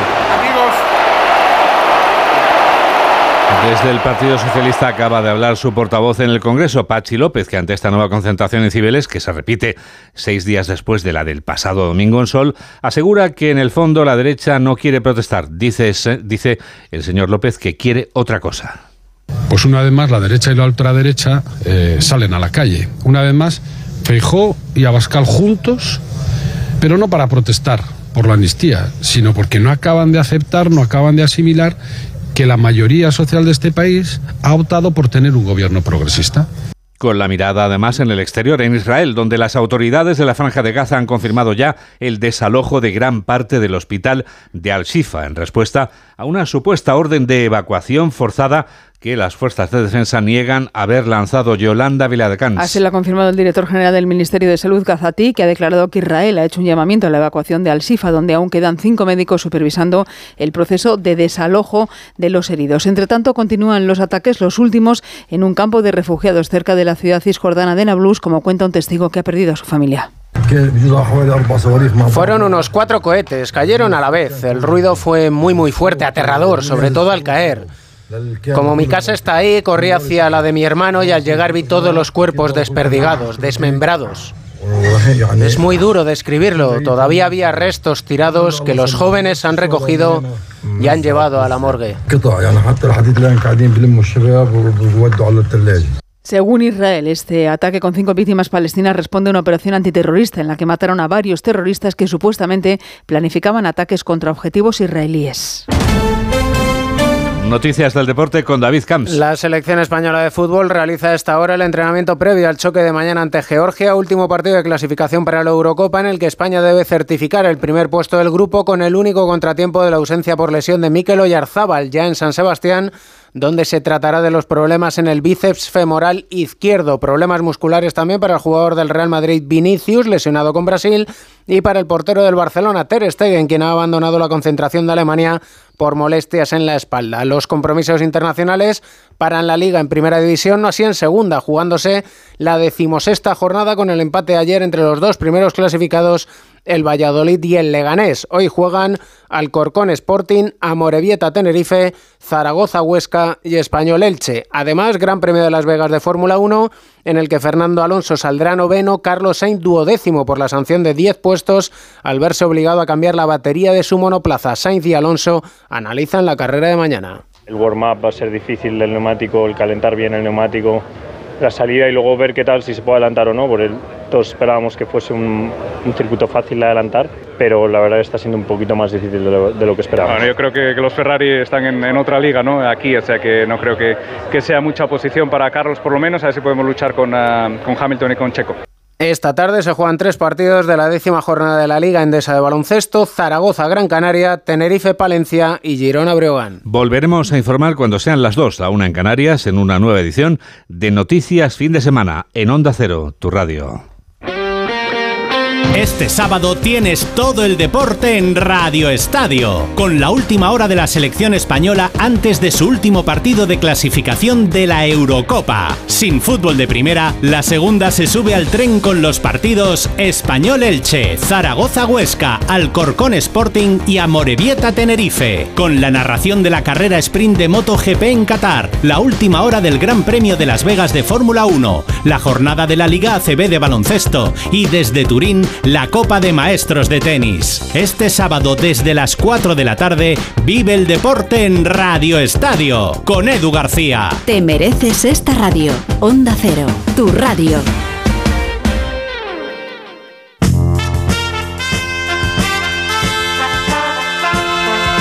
Carlas Lamelo, gente viajera.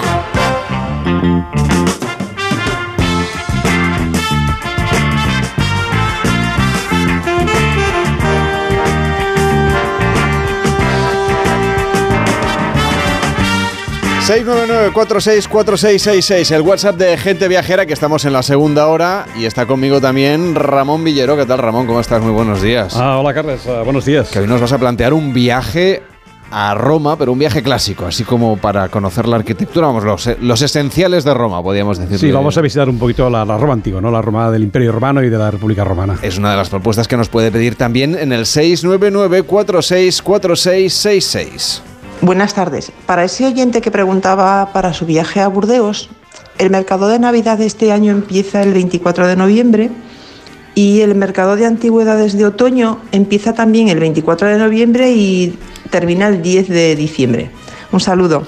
Muchísimas gracias al oyente, que no sabemos cómo se llama, pero es un placer que los oyentes también participen de este juego que llamamos los destinos a la carta. Ustedes mismos también se pueden ir dando respuesta o consejos para esta comunidad de la gente viajera. 699 464666. Hola, buenos días equipo. Primero daros las gracias por alegrarnos las mañanas para mí de los domingos, porque muchos sábados trabajo, estoy de guardia. Eh, me llamo Angelines.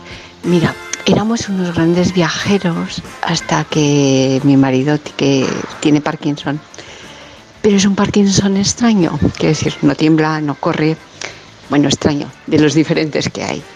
Eh, iba en silla de ruedas. Entonces, estamos empezando a intentar volver a viajar de nuevo. Fuimos en marzo pasado a la Ópera Milán. Eh, hemos comprado una silla de ruedas que en teoría cumple todos los estándares de las líneas aéreas.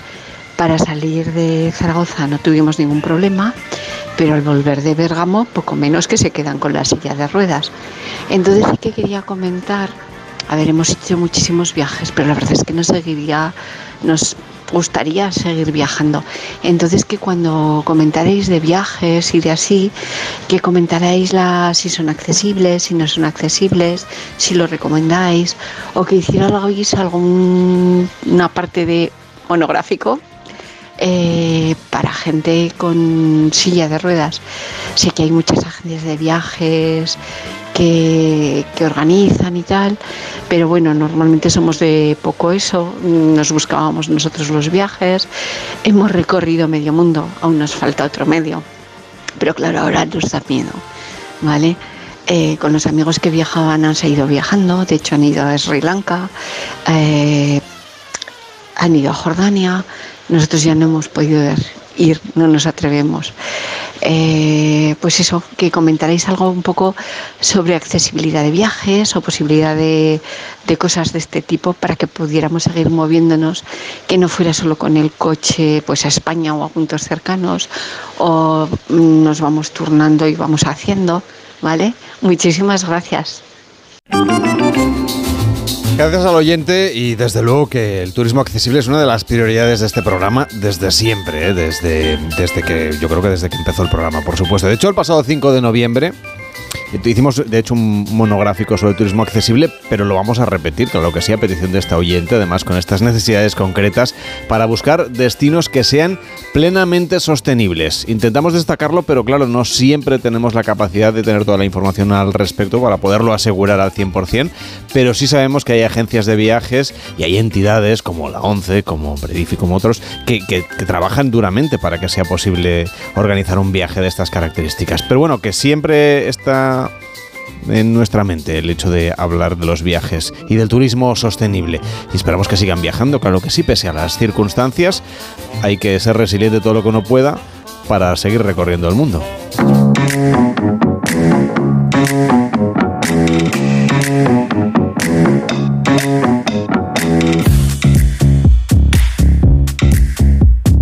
Y ahora viajamos al pasado con Rebeca Marín y como hemos empezado hablando de los mercadillos de Navidad de Alemania, creo que Rebeca hoy nos quieres llevar a Berlín. ¿Cómo estás? Buenos días. Buenos días, Carles. Pues sí, estoy muy alemana.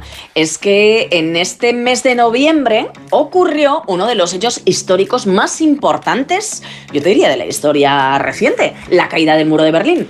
Así que me quiero trasladar a ese momento en el que las dos Alemanias se unificaron. Menudo día has elegido, Rebeca. A ver, ¿qué puntos vas a recorrer de la historia y también de la geografía de Berlín? Pues mira, primero voy a estar, eso, en las dos Alemanias, en un lado y en otro, para ver un poco las diferencias, que no eran pocas, Carles. Y luego voy a vivir esa noche histórica tras el anuncio del gobierno que decía, pues eso, que se podía atravesar el muro. Y claro, me voy a unir a los millones de personas que lo derrumbaron a martillazos incluso.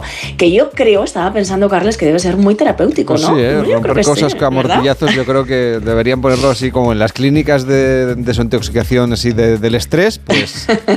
darle martillazos a cosas. Total, total, total. Eso y un masajito luego, eso Oh, está muy bien, Oye, que le doy al botón de mi Rebelorian y regreso al pasado.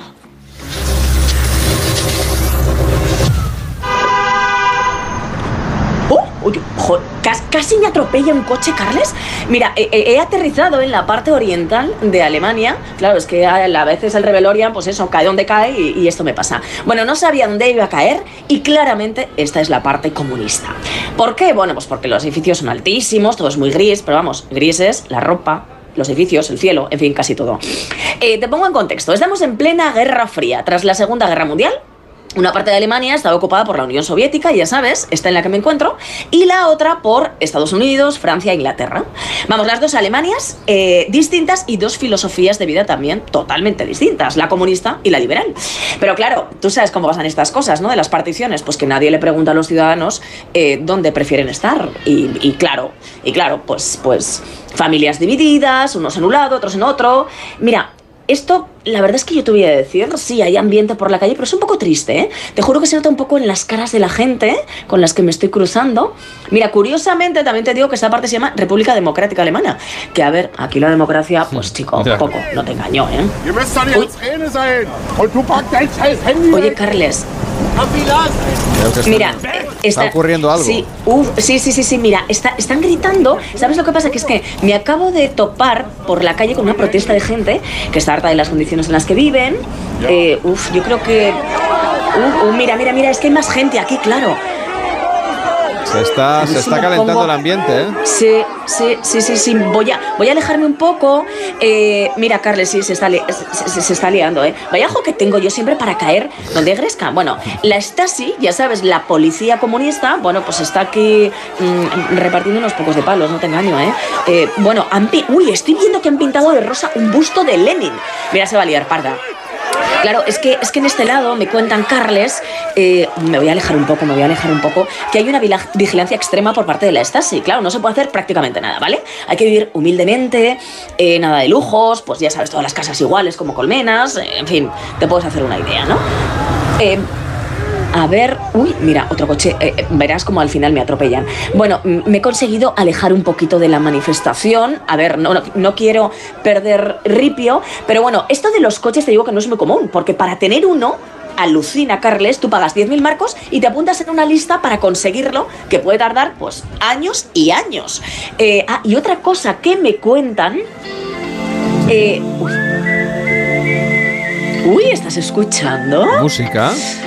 Claro, son los Scorpions. Pues mira, me he metido en un café, ¿vale? Están sonando, por cierto, el año que viene, en el 90, porque estoy en el 89, su tema Winds of Change, Vientos de Cambio, va a ser la canción más escuchada tras la caída del muro, porque va a hacer referencia a ello, claro. Hay una curiosidad, pues se nos ha quedado en la cafetería escuchando Scorpion Rebeca. A ver si conectamos con ella. Ahora sí te tenemos. Claro, es que te, te dejas llevar por la música. Ahora sí, claro que sí. No, ¿sabes lo que pasa, Carles? Que cuando te vas al baño, porque entra aquí porque necesitas ir al baño, pues la ah. cobertura se va un poquito, no, no te engaño. Eh, eh, ¿Vale? Entonces eh, me voy a salir, bueno, está saliendo. Mira, te cuento. No te voy a pedir que me cuentes cómo son los baños de Alemania del Este. Hay detalles que no necesitamos saber, Rebeca. tienes razón, pero te voy a decir que el papel, pues he visto lijas un poquito más agradables. ¿eh? ya, ya. Bueno, una de las ventajas eh, del comunismo, como contabas, no eh, tener coche o hacer una lista de espera, papel así poco confortable. Sí, en fin, sí, creo que me voy a aguantar. Creo que te, me voy a aguantar que te pases al lado capitalista. Sí, sí, sí, sí, creo que me voy a aguantar el pipí, ¿eh? hasta que por lo menos logre cruzar, te lo digo. Oye. Cuéntanos, ¿has cruzado ya? ¿Estás ya, estás ya en, el otro lado? Ah, en algún sitio malo eh, estás. he cruzado, he cruzado. ¿Acabas de vivir eso? ¿Acabas de vivir eso, Disparos. O sea, Casi mejor el eh, papel de eh, lija, según cómo. Pues, pues, pues, te lo digo de verdad, o sea, yo no puedo pasar así. Mira, era una persona que intentaba cruzar, le han disparado. Estoy en el otro lado y casi le alcanzan una pierna. Mira, estoy en la parte de Alemania Federal. A ver, aquí hay mucho más color, pero también, bueno, pues mira lo que ocurre. los edificios son muy distintos. Estoy muy cerquita del muro, tiene 155 metros de longitud y más de 3 metros de alto. Y, estoy viendo que desde una de las 300 torres de vigilancia acaba de pasar esto, claro. Era un señor que intentaba cruzar desesperado, pues supongo, imagínate, claro, a, intentar reunirse con su familia. Bueno, bueno, bueno, lo que se está liando aquí. Eh, hay concertinas para que no crucen. A ver, le llaman el muro de la vergüenza por algo, claro, y es que no es para menos. Se construyó en solo una noche, en 1961, para evitar precisamente, pues eso, la emigración masiva de ciudadanos como el que ha intentado cruzar desde la otra parte comunista, ¿vale? Bueno, eh, no sé si oías los gritos porque se han llevado a este señor eh, dos policías. Bueno, ahí, ahí, se lo están llevando, pobre. A ver, en estos 28 años de muro, Carles, ha habido 5.000 fugas, más de 3.000 detenciones y 239 personas muertas, ¿eh? eh uy, uy, uy, uy. mira, oh, madre mía, mira que me gustan los perros y, dirías, mira qué perritos más agradables. Estos suenan a perros policía. Pues efectivamente, son los que persiguen a los fugados y se encuentran aquí en el muro, al lado de la policía, evidentemente. Pero bueno, Gorbachev, ya sabes, está impulsando en estos momentos la perestroika, que son esas medidas económicas que suponen un avance para los soviéticos. Y esto y la decadencia de la Unión Soviética, bueno, pues van a ser el germen para que el muro caiga de una vez. Que es lo que vamos a vivir en directo, espero, ¿no? Tenías ganas de dar martillazo, Rebeca. Eh, uy, sí, sí, sí, sí, sí, sí, mira, es que este es el día, este es el día. Es 9 de noviembre, el gran día, ¿ve? A ver, en los días anteriores ha habido manifestaciones en favor de la democracia, o sea, ya el ambiente está calentito, Carles, y los miembros del Congreso de Ministros de la Alemania Oriental han dimitido.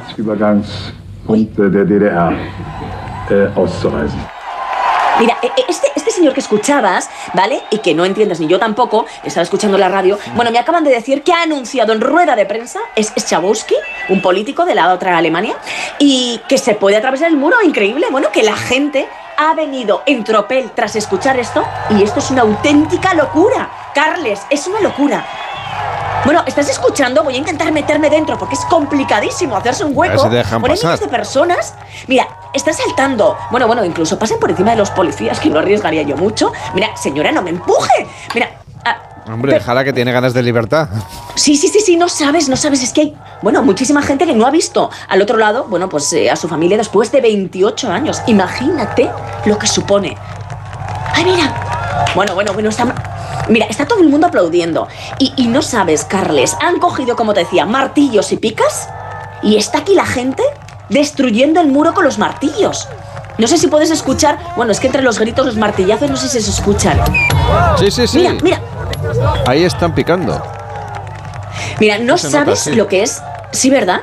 A gente llorando. Eh, a mi lado se están abrazando. Mira, es un momentazo, Carles. A pesar de todo, tengo que decirte, después de toda la emoción y lo importante que es esto, que no hay peleas, es pacífico, no hay disparos. Oye, ¿sabes lo que estoy pensando? Que mira, que ahora que han roto esto, igual te llevo un trocito de muro, ¿no? Hombre, pues ¿Eh? lo, siguen vendiendo todavía. Yo, Yo no sé cómo, pero todavía no lo han vendido todo. Eh, mira, yo te voy a decir que el, mío es de verdad, ¿vale? Porque es un pedazo de historia de la buena, de la verdadera. Por cierto, oye, después de esto, de este momento tan increíble, Alemania, ya sabes, se reunificará por fin, simbolizando así el fin de la Guerra Fría y el comienzo de un nuevo orden mundial. Que ahora no sabemos qué tal está de salud, pero bueno, ese nuevo orden mundial. Cuídate mucho, Rebeca, que me encantaría estar ahí contigo. Vuelve a sana y salva, eso sí, bueno, ya sabemos que la historia acabó bien y como siempre te digo, pues eh, que mañana te espera Jaime Cantizano.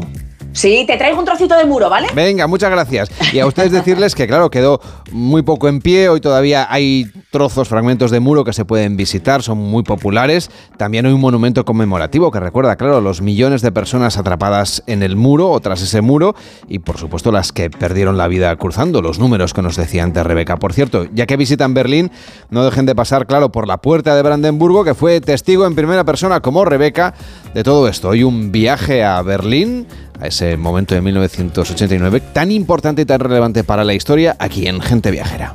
En Onda Cero, Gente Viajera, Carlas Lamelo. ¿A un precio que... ¿Cómo?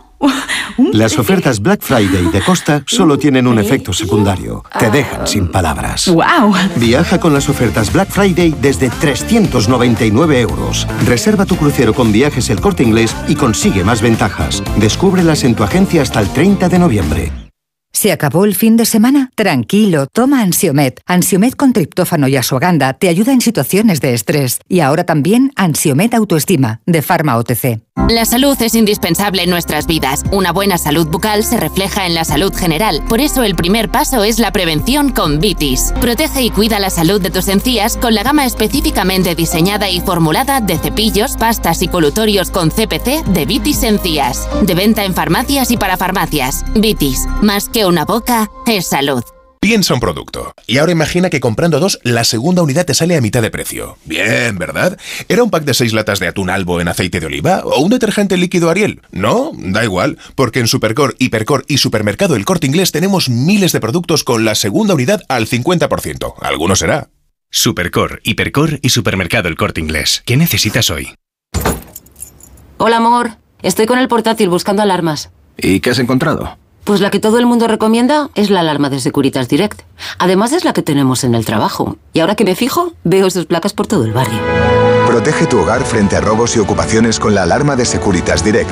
Y este mes, al instalar tu alarma, te regalamos el servicio botón SOS en tu móvil para que toda tu familia esté protegida ante cualquier emergencia. Llama ahora al 900-272-272.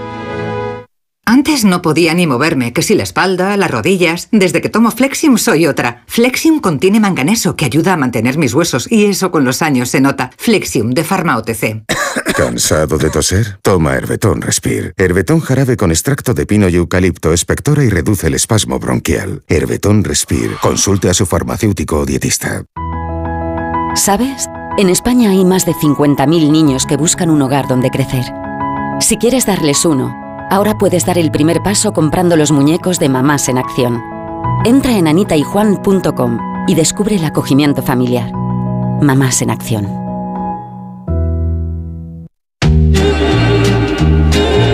En Onda Cero, gente viajera, Carlas Lamelo.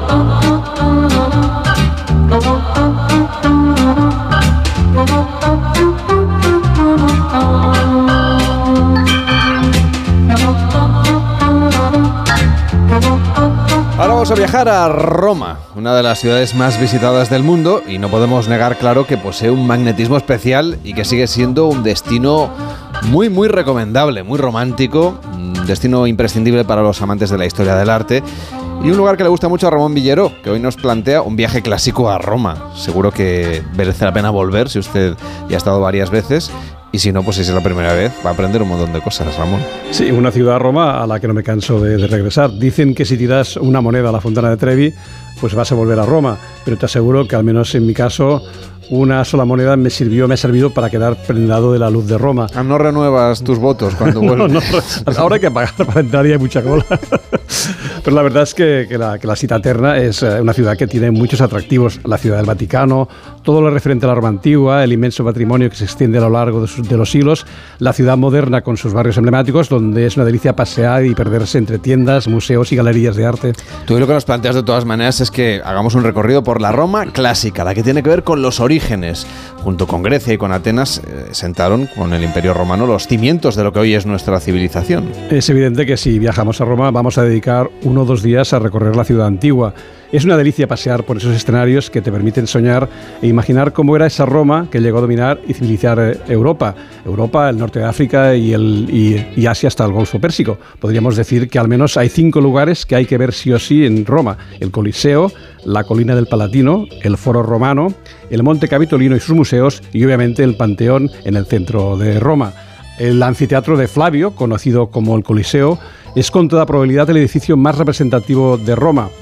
Muchísima gente conoce este lugar por ser, en reconstrucción cinematográfica, el escenario principal de la película Gladiator, que más allá de la ficción y de su excelente música, que ahora escuchamos, ah, pues ah, nos enseña un poco cómo, cómo debía ser, ser Roma. ¿no? Su construcción se inició ah, por el emperador Vespasiano hacia el año 72 y las obras las finalizó su hijo Tito. Para, para conmemorarlo se organizaron 100 días de espectáculos y la capacidad del Coliseo rondaba los 55.000 espectadores. Piensa que actualmente en España solo hay 5 o 6 estadios que, que superen esa capacidad, o sea que realmente era... era, Una cosa descomunal. Descomunal, sí, sí. El Coliseo era sobre todo un lugar de entretenimiento en el que tenían lugar pues, las batallas entre gladiadores y entre gladiadores y animales y la arquitectura y la ingeniería del edificio eran tan avanzadas que incluso se podía inundar el escenario central para simular batallas navales, navales una, una, brutalidad de una obra de ingeniería brutal. Los juegos se legalizaron en el siglo V después de Cristo y el Coliseo fue víctima de todo tipo de expoliaciones. Aún así, sigue siendo uno de los edificios de la antigüedad mejor conservados. Claro, por eso le falta trozos, porque en realidad se lo llevaron como cantera, ¿no? Sí, bueno, fueron servidos para, y le hicieron servir para construir casas alrededor del, del Coliseo. Oye, junto al Coliseo podemos ir a ver el arco de Constantino, que también es uno de los signos importantes de aquella, de aquella parte histórica de la visita a Roma que hoy estamos haciendo. Sí, al lado mismo, construido para conmemorar la victoria del emperador Constantino sobre Magencio en la batalla del puente Milvio. Y ya que hablo de batallas y de legiones, déjame explicar por qué las legiones romanas llevaban siempre el estandarte con las siglas SPQR, que hoy todavía son visibles en los anagramas del Ayuntamiento de Roma. La inscripción significa Senatus Populus que Romanus, cuya traducción textual es el Senado y el pueblo romano.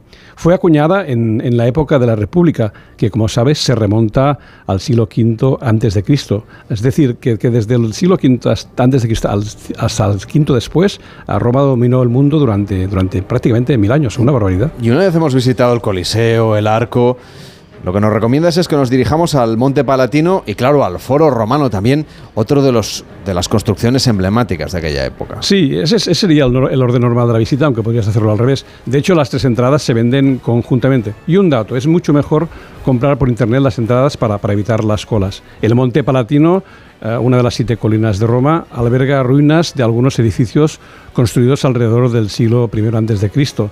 Era la zona más elegante de la Roma antigua. Se puede ver el estadio, los restos de algunos palacios, la casa de Livia, la casa de Augusto y la casa de Rómulo. La leyenda dice que en este lugar Rómulo mató a Remo y fundó Roma en el año 753 a.C. En cualquier caso, a pasear por el Palatino y los jardines que descienden hacia el Foro Romano es una delicia, un placer para, para, los sentidos. Además, alberga el Museo Palatino, un lugar no demasiado concurrido, donde se pueden admirar esculturas del periodo de la República Romana. Algunas de ellas son realmente muy hermosas. El foro, justo al pie de la colina, es la más extensa y la más importante zona arqueológica que todavía se puede disfrutar en Roma y que se puede ver incluso aunque uno vaya por allí en taxi ¿no? o a pie. Sí, está, está, está en el centro de la ciudad y en el foro se, se respira la esencia de lo que debía ser Roma en la antigüedad una sucesión de ruinas y piedras que permiten imaginar cómo era el lugar donde pasearon Augusto César, Nerón, Claudio o, el emperador Adriano. El foro era el centro de la vida política, comercial y religiosa. De entre las ruinas cabe destacar el templo de Antonio y Faustina, cerca de la entrada de, la vía de Flor Imperiale, y a partir de aquí el paseo sigue por la vía sacra, que era la avenida principal del foro. El arco de Septimio Severo, el templo de Saturno con sus ocho columnas todavía en pie, el templo y atrio de Vesta, la basílica de Magencio y el arco de Tito son dos monumentos, son los monumentos más significativos del lugar. El foro es el lugar ideal pues, para llevarse durante un libro y de estarse toda la tarde paseando por el foro, sentarse, estar leyendo, sobre todo si hace un día soleado, que en Roma hay muchos días soleados. Desde luego, y hace calor, no sé en verano. Bueno, este recorrido imprescindible por la Roma clásica que estamos haciendo ahora en Gente Viajera con Ramón Villero nos conduce también, claro, al Capitolio y a la plaza del Campidoglio, que también es un imprescindible. Sí, otra, otra de las colinas de Roma. Durante la época romana, el Capitolino era el, el centro religioso de la ciudad y aquí se levantaba el templo dedicado a Júpiter.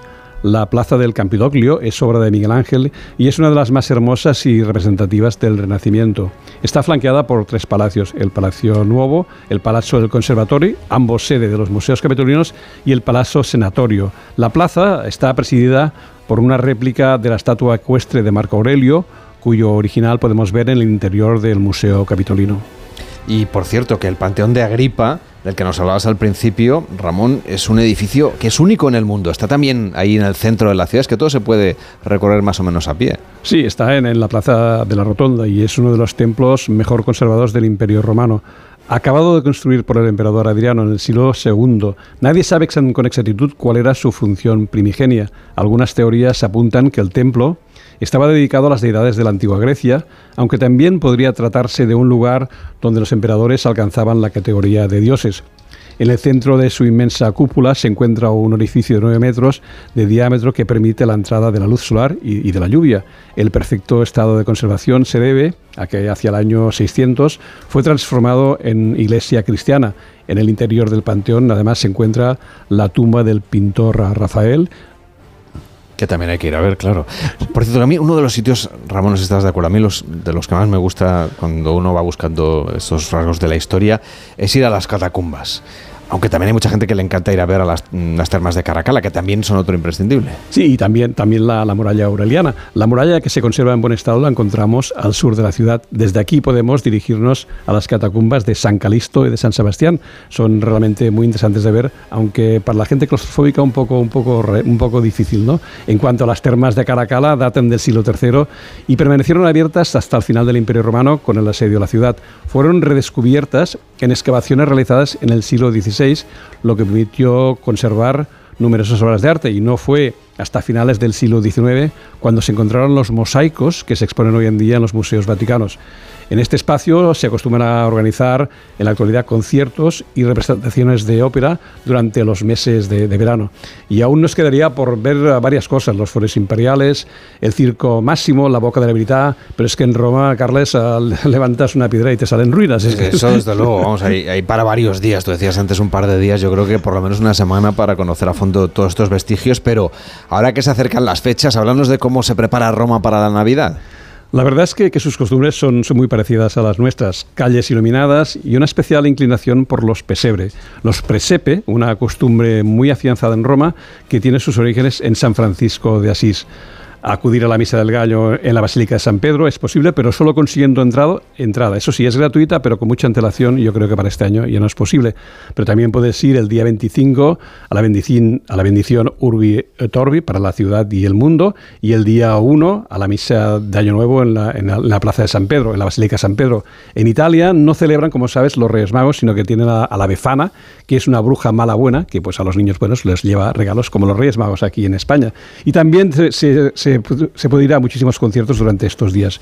Yo pasé un fin de año en Roma y me acuerdo que el día 31 a media tarde, paseando por la, por la calle, escuché música y entré en una iglesia y estaban ensayando. Me quedé allí un rato, no había nadie, yo solo con, con, la, con, la, con la, mientras estaban ensayando el concierto y me quedé ahí un poco fascinado. Y eso es lo que tiene Roma y creo que viajar en general, ¿no? Pues improvisar un poco, dejarte llevar y entrar en sitios que no conocías. Es una buena, buena propuesta la que les hacemos ahora en Gente Viajera, que es viajar a la Roma clásica.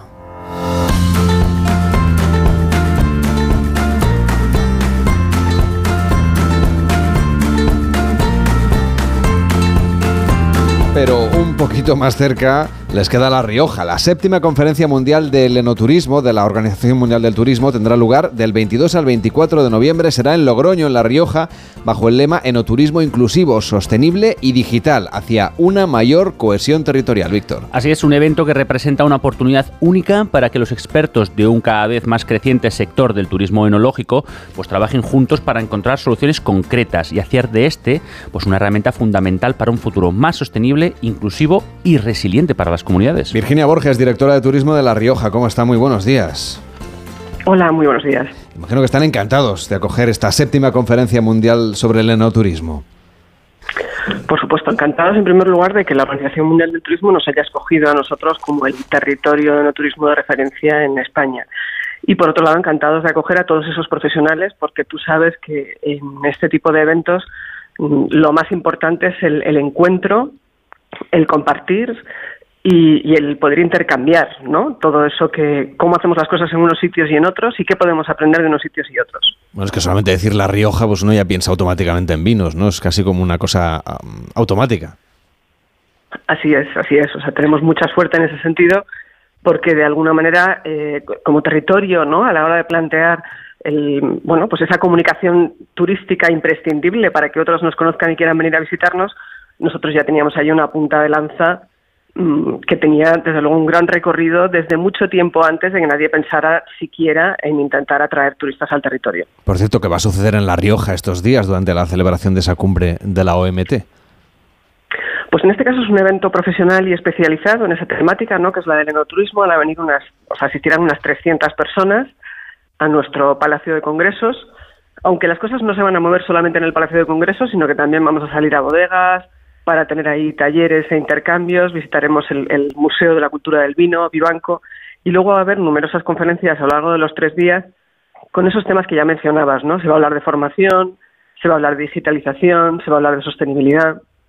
Directora, ¿qué, qué papel juegan las nuevas tecnologías digitales que nombraba, como la inteligencia artificial en el enoturismo? Pues mira, al final eh, no podemos ni siquiera restringirnos al enoturismo, ¿no? Es decir, la inteligencia artificial ya está en nuestras vidas, en todas partes, está para quedarse. En el tema del enoturismo y en el tema del turismo en general, la inteligencia artificial al final va a ser, eh, o puede ser, no entre otras cosas, ese, ese experto compañero de viaje que te cuenta qué es lo que puedes ver, ¿no? Es decir, hoy mismo, sin ir más lejos, puedes eh, acceder a alguna de estas herramientas de inteligencia artificial y que te recomienden qué es lo que podrías hacer, ¿no? Entonces, en ese sentido, nosotros también tenemos que ayudar a esa inteligencia artificial que a veces no es tan inteligente a que sepa todo lo que nosotros queremos contarle y todo lo que tenemos que ofrecer. A forjar un futuro próspero en el turismo requiere de datos, innovación, sostenibilidad y talento. ¿Hacia dónde camina el turismo riojano en la actualidad? Pues el turismo riojano en la actualidad no, puede separarse de hacia dónde camina el turismo y el enoturismo en general, ¿no? Tenemos un reto importante por delante porque es verdad que tenemos ese nombre, es verdad que tenemos esa trayectoria, pero esto está eh, creciendo y cambiando a una velocidad vertiginosa. En ese sentido, además, aprovecho para felicitaros y agradeceros a Onda Cero y a ti por este programa eh, que lleva semejante trayectoria, hablando no solamente del turismo en el sentido del viaje, sino como en este espacio que nos dedicas ahora mismo, del turismo como una industria sofisticada que requiere de especialización y que va a requerir de un esfuerzo muy importante en los próximos años. Ya somos, de hecho, una de las industrias con mayor carga tecnológica ¿no? en las centrales de reservas. Es decir, a veces parece que esto de irse de viaje es una cosa muy sencilla, pero todo el esfuerzo que hay detrás, toda la industria que hay detrás moviéndose, esa muchas veces pasa desapercibida ¿no? para el público general. Y en este caso, el enoturismo riojano va a tener que ponerse las pilas muy mucho, todos nos tenemos que poner las pilas, porque los cambios están, se están sucediendo a una velocidad vertiginosa en temas de nuevas tecnologías y vamos a tener que abrazarlas y que aprovecharlas. Bueno, es que de hecho ha cambiado muchísimo la tecnología. Yo creo que donde ha impactado mucho es en la manera como reservamos, como pensamos, cómo organizamos nuestros viajes. Luego ya en destino, pues disfrutamos obviamente de lo que nos gusta, que es en este caso pues el enoturismo, el patrimonio, la cultura, la naturaleza pero todo siempre con esa pátina digital. Creo que ustedes están trabajando también con una nueva estrategia para acercar el destino de La Rioja y acercar en realidad todo lo que es la actividad enoturística a nuevos públicos, no solamente para que hagan turismo, sino también para que consuman con moderación siempre vino de La Rioja. Efectivamente, estamos trabajando en una importante estrategia de digitalización turística para el territorio, pero me ha encantado que lo introduzcas sin perder de vista el que al final la, realidad tiene que seguir estando ahí. ¿no? La, propuesta analógica, la de esos paisajes maravillosos, que por cierto, si puedes cogerte el coche y vente para acá este fin de semana, que está increíble el territorio. El otoño en La Rioja es espectacular. exacto, exacto. Pero es que además, claro, hay días, ¿no? Hay días especiales y hoy es uno de esos en concreto. Eh, por el punto exacto en el que están las vides, por la luz, o sea, de verdad, si puedes, lánzate. Pero realmente esto, no, al final tenemos las nuevas tecnologías, pero también hay que tocar, hay que tocar, hay que comer cositas y disfrutarlas, producto de la tierra, hay que poder pasearse, ¿no? No nos podemos quedar solamente con las nuevas tecnologías y con una realidad virtual desde el salón de nuestra casa. Hombre, es que no hay, vamos, los, sitios hay que verlos allí in situ. Esto de las fotografías está muy bien para recordarlo y para compartirlo y para celebrar la alegría para anticipar, para anticipar del turismo, pero en realidad, eh, bueno, merece muchísimo la pena. ¿eh? Yo creo que hace más o menos un año, yo creo que fue en octubre del año pasado, que ya estuvimos eh, disfrutando del otoño en, La Rioja, hemos vuelto, o sea que el equipo de gente viajera ama mucho esta tierra, nos gusta hablar de La Rioja siempre que tenemos ocasión. Y, ya que le tengo aquí, le voy a preguntar para el 2024, el año que va a empezar muy prontito, ¿cuáles van a ser las prioridades que tiene usted para revitalizar o seguir manteniendo la fortaleza turística de La Rioja? Bueno, lo primero vamos a trabajar muy intensamente con todos los empresarios del territorio, porque independientemente de las estrategias que pueda tener yo, esto si no lo hacemos juntos no hacemos nada. Entonces, lo primero que vamos a hacer es sentarnos con ellos en diferentes rondas para poder trabajar e identificar exactamente a dónde queremos llegar, ¿no? Cuando se habla de la sostenibilidad y se va a hablar de la sostenibilidad mucho, no solamente la semana que viene en el foro, sino en general se está hablando mucho de sostenibilidad, lo primero que tenemos que sostener es precisamente aquello que estamos intentando promocionar, ¿no? Es decir, no podemos matar la gallina de los huevos de oro y además sería tristísimo eh, perder la calidad de vida que tiene este territorio, ¿no? Entonces, sentarnos con los agentes del territorio para identificar exactamente dónde queremos estar y poder ir trabajando juntos en esa dirección. Y claro, prácticas sostenibles también, que es uno de los retos de todos los sectores de la economía, desde luego del turismo, también de la agricultura. Claro, aquí el enoturismo siempre tiene las dos patas, está en la parte del sector de servicios y por lo tanto del turismo, pero también con esa parte importante del primario, de lo que, todo lo que tiene que ver con la actividad agrícola. Sí, y de hecho, eso sí, fíjate, forma parte, o sea, eh, indispensable, como tú lo dices, decir es así, pero además dentro de nuestras estrategias es algo que vamos a reincorporar, es decir, a trabajar más en esa transversalidad que a lo mejor hasta ahora eh, estábamos más separados, ¿no? Por la propia distribución muchas veces de cómo se estructuran, eh, bueno, pues las administraciones públicas, ¿no? En este caso, precisamente, en colaboración con nuestros compañeros de, agricultura, estamos ya muy mano a mano para incorporar y para que eso sea realidad, ¿no? Para que en nuestra propuesta eh, turística le demos todavía un mayor refuerzo a todo ese eh, producto agroalimentario que tenemos en el territorio, pero que también cuando hacemos esa promoción agroalimentaria le recordemos a la gente que esto sale de un sitio y cómo es ese sitio para que vengan a visitarlo. Desde luego. Y ahora que está, estaba usted hablando de coger el coche, hombre, yo mañana tengo programa y creo que no voy a poder hacerlo justo este fin de semana, pero quién sabe si para el puente de diciembre muchos oyentes todavía, y además el puente de este año es, son unas vacaciones completas, todavía están pensando a ver dónde se escapan y de coger el coche o el pues transporte público que, vayan a La Rioja, ¿no? Que, reserven ya, eso por supuesto, pero además que se lancen ya a hacer la reserva porque ya sabes cómo es esto de los mm. puentes, o sea, el que no corre vuela. Así que yo les animaría a tomar la decisión enseguida. Y por cierto, para las Navidades, ¿cómo son unas Navidades a la Riojana? Pues unas Navidades a la Riojana, al final ya sabes, este territorio eh, presenta un paisaje completamente distinto al que podrías ver ahora mismo, ¿no? A mí es una cosa que me fascina también, todo el proceso de la vid, de cómo en diferentes etapas del año nos muestra paisajes tan distintos y animaría también a la gente a venir a conocerlos. Virginia Borges, directora de Turismo de La Rioja, gracias por acompañarnos. Hasta la próxima. Gracias a vosotros, buen día. Hacemos una pausa en Gente Viajera y seguimos viajando. Vamos a ir a dos establecimientos muy distintos de lo que usted tiene en la cabeza cuando piensa en sus vacaciones. Gente Viajera, el programa de viajes de Onda Cero con Carlas Lamelo. ¿A un precio que... ¿Cómo? Las ofertas Black Friday de Costa solo tienen un efecto secundario. Te dejan sin palabras. ¡Wow! Viaja con las ofertas Black Friday desde 399 euros. Reserva tu crucero con viajes el corte inglés y consigue más ventajas. Descúbrelas en tu agencia hasta el 30 de noviembre.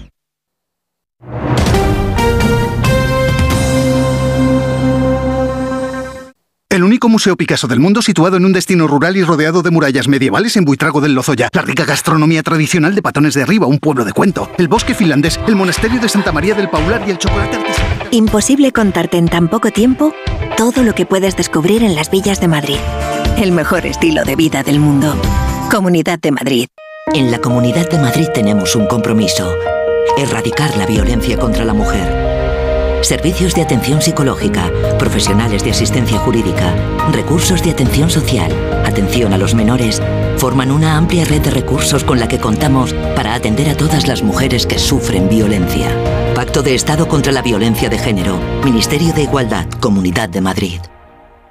El Servicio 012 de Información y Atención al Ciudadano de la Comunidad de Madrid ofrece servicios como el 012 Apoyo a la Maternidad, que presta ayuda a mujeres embarazadas y familias, el 012 a tu lado, de apoyo psicológico ante momento de soledad o crisis, y el 012 Mujer, dirigido a mujeres víctimas de violencia. Servicio 012, un número para todo y para todos. Comunidad de Madrid. Un año más, los vinos de la denominación de origen La Mancha visitan Madrid. Conoce sus vinos jóvenes, sus crianzas, reservas. Sorpréndete con las novedades de la denominación de origen La Mancha. Excelentes vinos blancos y tintos de distintas variedades. Viernes 24 de noviembre en el Hotel Rosewood Villamagna, Paseo de la Castellana 22, de 12 del mediodía a 10 de la noche. Denominación de origen La Mancha. Entrada libre mayores de 18 años hasta completar aforo. Desde el 16 de octubre, protégete doblemente de la gripe y el COVID. Si tienes más de 60 años, perteneces a algún grupo de riesgo, eres personal sanitario o sociosanitario, pide cita en tu centro de salud o punto de vacunación. En la web de la Comunidad de Madrid encontrarás más información del plan de vacunación frente a la gripe y el COVID. Comunidad de Madrid. Operación Stock Fuera en Ocasión Plus. Más de 8.000 coches con descuento y ahorro de hasta 6.000 euros. Liquidación de stock a precios imbatibles. Solo dos semanas. Corre y aprovecha esta oportunidad única. Ocasión Plus. 15 centros en Madrid, nuevas tiendas en Fuenlabrada, Arganda y Torrejón. Localiza tu centro más cercano en ocasiónplus.com. Abierto sábados y domingos. Los soportales y balconadas de la Plaza de Segovia de Navalcarnero, el majestuoso castillo de Manzanares el Real rodeado de enclaves naturales increíbles como la Pedriza, el castillo de la Coracera de San Martín de Valdeiglesias, sus playas en el pantano. Imposible contarte en tan poco tiempo todo lo que puedes descubrir en las villas de Madrid. El mejor estilo de vida del mundo. Comunidad de Madrid.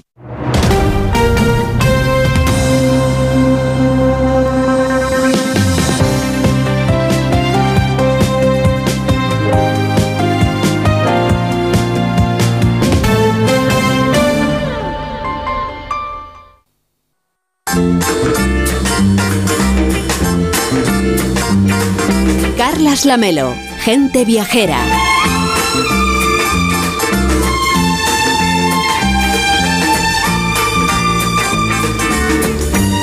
Los viajes son momentos, o ya lo sabe usted, para descansar, para desconectar de la rutina, para irse de vacaciones. Esto es la industria de la felicidad, pero también es la ocasión perfecta para descubrir otro tipo de alojamientos. En España, la tendencia ha llevado a hoteles, a casas rurales y apartamentos a buscar nuevas formas para que la gente cuando se vaya de vacaciones pues haga algo diferente y original, Víctor. Pues sí, Lamelo, y aquí además hemos hablado de hoteles burbujas, de alojamientos en faros, en lo alto de los árboles. Incluso conocimos algunas opciones que permiten dormir en una yurta traída desde Mongolia pero sin salir de España y en toda la geografía hay opciones cada vez más curiosas que mantienen las comodidades de lo mejor de los hoteles y apuestan por la sostenibilidad. Hoy conocemos un nuevo tipo de estancia en el que pueden hacer los viajeros vivir una experiencia, no aparte de dormir, pues una cosa diferente y es dentro de un tonel de vino. Venimos de La Rioja, pues nos metemos a dormir en un, en un, en un tonel. En otra zona de España. ¿eh? Nos acompaña Doris Violeta Andrés, que es la dueña de la finca Seguro. ¿Qué tal? Muy buenos días. Hola, buenos días. Están ustedes en el municipio alicantino de La Sella. Encontramos ahí esa finca en la que se puede disfrutar de una estancia entre viñedos, durmiendo en los toneles de, del vino. ¿Es cómodo dormir ahí dentro? Ay, es súper bonito. Son toneles muy originales. Tienen una cama muy grande de 1,80 metro por 2 metros y tienes una vista bueno, fenomenal em, a las viñas. Y lo que me gusta mucho es, sobre todo por la noche, se puede ver las estrellas, es súper romántico. Y, bueno, y también funciona muy bien en invierno porque tienen calefacción, pues es una experiencia muy original. Vamos, que son suites a pie de viña, pero ¿cómo es eh, despertarse en esa naturaleza, en ese entorno por la mañana? Pues muy, bueno, muy bonito. Huele todo de madera, luego ves la sol, el sol, ya, em, se duerme muy bien, muy relajado y ya, y, se ve el cielo, las viñas y luego ir a pasear entre las viñas. ¿Qué le iba a decir? ¿Cómo, cómo, son los, los, toneles? ¿Tienen la parte delantera con una ventana enorme para que podamos ver el, campo? ¿Tienen ventanas laterales? ¿Cómo son exactamente? A ver, como, es como un barril de vino, pero mucho más grande y tiene detrás una ventana para, abrir, para dejar entrar el aire fresco. Y luego hay una ventana muy grande, em, bueno, que es puerta-ventana y se ve directamente los viñedos. Por cierto que aquí... Luego tienen también una terraza y para tomar luego el desayuno que traemos, la gente puede tomar el desayuno justamente ahí desde una cesta. Es una propuesta así como muy romántica, como algunas otras que hemos contado aquí en el programa, pero esta es muy singular porque son toneles de vino. Pero claro, donde hay toneles, en este caso también hay viña y también hay producción de vinos naturales en este caso. ¿Cómo son los vinos naturales? ¿Qué los diferencia del resto de metodologías de elaboración? Bueno, em, al final el vino se hace de la misma manera, pero hemos tomado una decisión como no estamos conectados ni a la red de luz ni de agua, bebemos nuestra propia agua, em, que no queremos usar ni herbicidas ni pesticidas, en, este sentido son 100% natural, tampoco regamos. ¿eh? Y, pero al final los vinos pues eh, son como los otros vinos, pero son naturales, muy buenos y como no se riega son muy concentrados. Ustedes llevan más de tres décadas en, esta bodega. En realidad vienen de Suiza. ¿Qué es lo que les enamoró de este rincón de España? A ver, eh, primero eh, era el amor de mi marido. Ah, bueno, eso, es lo más importante. Sí. Eso es. Bueno, para mí esta zona es la mejor zona del mundo. A ver, aquí tenemos sol, eh, la gente son súper amable, estamos cerca al mar, pero igual estamos a 800 metros. Y mis barriles también, como son de madera, me, me recuerdan mucho de los chalets en los Alpes, pues hay también esta relación. Pero con mucho mejor temperatura, ¿no? Es la finca. Ya, sí, sí, absolutamente. Además de vinos naturales, tienen ustedes setas y almendros por ahí. Um, sí, pero bueno, son más. Yo, yo no soy. Bueno, me gusta mucho, pero no tengo mucho conocimiento de las setas, ¿eh? pero hay muchas. Y tenemos pues almendras, tenemos olivos. Em, ya, es esto que también producimos. Tengo entendido que ustedes han hecho viajes también por todo el mundo. ¿Qué recomendación nos haría ya que le tengo aquí? A ver, esto no he entendido, perdón. Digo que usted y su marido creo que han viajado, que son unos grandes viajeros que han viajado por varias partes del mundo. Eso es. ¿Nos, recomendaría algún viaje en particular? Uh, eh, me gusta mucho Australia eh, porque es muy distinto y, bueno, pero al final esto es el mejor sitio. Cada vez cuando vuelvo de un viaje digo, pues vivimos en el mejor sitio del mundo. O sea, mejor la Costa Blanca que ningún otro sitio del planeta. Costa Blanca, sí. Al final sí, para vivir 100%, sí. La, calidad de vida me parece genial. Doris Violeta Andrés, dueña de esta finca Seguro, que está en la Costa Blanca. Gracias por acompañarnos y hasta la próxima. Buenos días. Muchas gracias. Bueno, está muy bien dormir en toneles de vino en Alicante, pero no es la única opción que hemos encontrado para vivir unos días diferentes en los que desconectar y transportarnos, por ejemplo, a una aldea de hobbits en mitad de la Tierra Media. Aquí hemos encontrado un lugar que se llama Mi Tesoro, nada menos. Su propietaria y gerente es Virginia Mateos. ¿Cómo está? Buenos días. Buenos días, buenos días a todos. Están ustedes en Galicia. Sí, mi tesoro está situado en Viveiro. En Lugo, en la costa de la Mariña Lucense. Eh, pues un mejor sitio no se me ocurre para disfrutar. Ustedes el clima, digamos así, de la Tierra Media ya lo tienen de serie, ¿no? Sí, de ahí vino ya un poquito. lo pedía. ¿Cómo, ¿Cómo es vivir esta experiencia muy del Señor de los Anillos? Bueno, nosotros en un inicio eh, buscábamos un proyecto turístico que fuera innovador, sostenible, y, de ahí pues llegamos a, las construcciones bioclimáticas, construcciones singulares. Y entonces, bueno, pues indudablemente era jugar con, un mundo de cuento, llamémoslo. A mí lo que me fascina la Melo es que puedes vivir como vivían los hobbits, pero al lado de la merluza de, Viveiro o el bonito, que ahí se come muy bien esa zona. Exactamente, Sí, Díganos, aparte de, de disfrutar de la gastronomía, sabemos todos que la María Lucense es un sitio espectacular para comer, para disfrutar, para viajar. ¿Qué otras rutas o qué actividades pueden hacer desde, desde este alojamiento Mi Tesoro?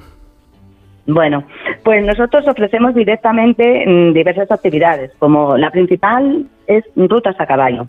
Luego también eh, tenemos paseos en barca, del sur, kayak y también bicicleta.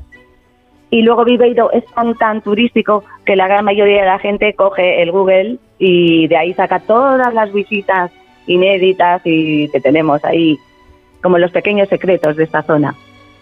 ¿Y cómo están ayudando, digamos, a esa parte sostenible, a- al cuidado y la integración de- del paisaje natural dentro de su establecimiento? Sí. Pues mira, de primera es la construcción, al ser mm, construcciones bioclimáticas y están semienterradas y tienen las cubiertas verdes, están, llamémoslo, bajo tierra. Entonces, el entorno, como tiene un marco incomparable, pues ofrece el mínimo impacto visual y medioambiental. Y a mayores, al- consideramos que somos un proyecto sostenible que utilizamos energía renovable. Y la gente valora cada vez más estos alojamientos rurales frente a otros, digamos, más aglomerados. Sí, indudablemente el sentirse pues más especial, más único y nosotros únicamente tenemos tres unidades. Entonces es muy directo todo el trato y la atención y bueno, pues eh, al final es casi una pequeña familia que se monta unos días. Son tres apartamentos, uno con puertas de color azul, otro rojo y otro amarillo. Imagino que con solo tres y siendo tan especiales deben tener ustedes una lista de espera larguísima. Bueno, pues sí, se puede decir sobre todo en las temporadas altas, fines de semana. Agradecemos muchísimo que siempre lo vemos ocupado. ¿Y, cuán- y cuándo es más fácil entonces encontrar este alojamiento disponible para aprovecharlo? Pues hombre, indudablemente, pues como en estas fechas. Ahora mismo días de diario no hay, hay disponibilidad. Un fines de semana ya es imposible. Tenemos con reservas muy anteriores. Pues un placer tenerla aquí con nosotros, Virginia Mateos, propietaria y gerente de Mi Tesoro. Están en Muy bien. Viveiro, en Lugo, y, y tienen un- una pequeña aldea de, de la Tierra Media. Hasta la próxima, muy buenos días. Igualmente, buenos días a todos. Gracias.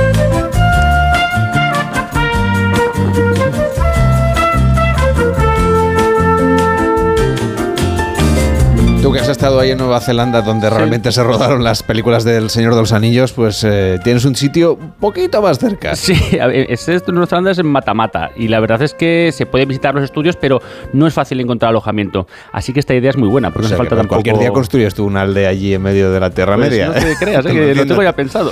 Bueno, tenemos un WhatsApp abierto, es el 699464666, el WhatsApp de Gente Viajera. Hola, buenos días. Me llamo Pilar. Voy a viajar a Innsbruck y eh, aprovechando esta oportunidad que nos dan de eh, enseñarnos o decirnos los sitios donde podemos ir en las ciudades que vamos a visitar, pues eh, me gustaría que me dieran lugares para visitar en Innsbruck, qué es lo que hay que hacer ahora que ya están los mercadillos navideños, cuáles son los que tengo que visitar, si hay algún pueblo cercano eh, que esté bien para visitarlo, eh, qué tarjetas son las que hay que comprar para poder eh, viajar y no tener que estar sacando todos los días billete, qué sitios son buenos para comer y qué comidas son las típicas de allí. Bueno, un poquito de todo. Muy agradecida y buen día. Pues como Víctor Ranz estuvo allí en primavera, pues Venga. ya tienes deber, estado la oyente, hay muchas cosas que Sí, sí, sí, rellenar. ¿eh? es la. Innsbruck Card, es así que se la puedo responder yo, la Innsbruck Card. Y la verdad es que hay muchas cosas que hacer en Innsbruck, como el último que ha estado, creo que eres tú, no sé si tú o. Manuel Charlon, uno de los dos, pero bueno, lo, lo- lo cuentas tú. Venga, lo buscamos. Pues la próxima semana se lo contamos aquí en Gente Viajera, volveremos mañana a las 12, las 11 en Canarias, para seguirle contando cosas que puede hacer usted si viaja por el mundo. Ahora llega Noticias Fin de Semana con Juan Diego Guerrero.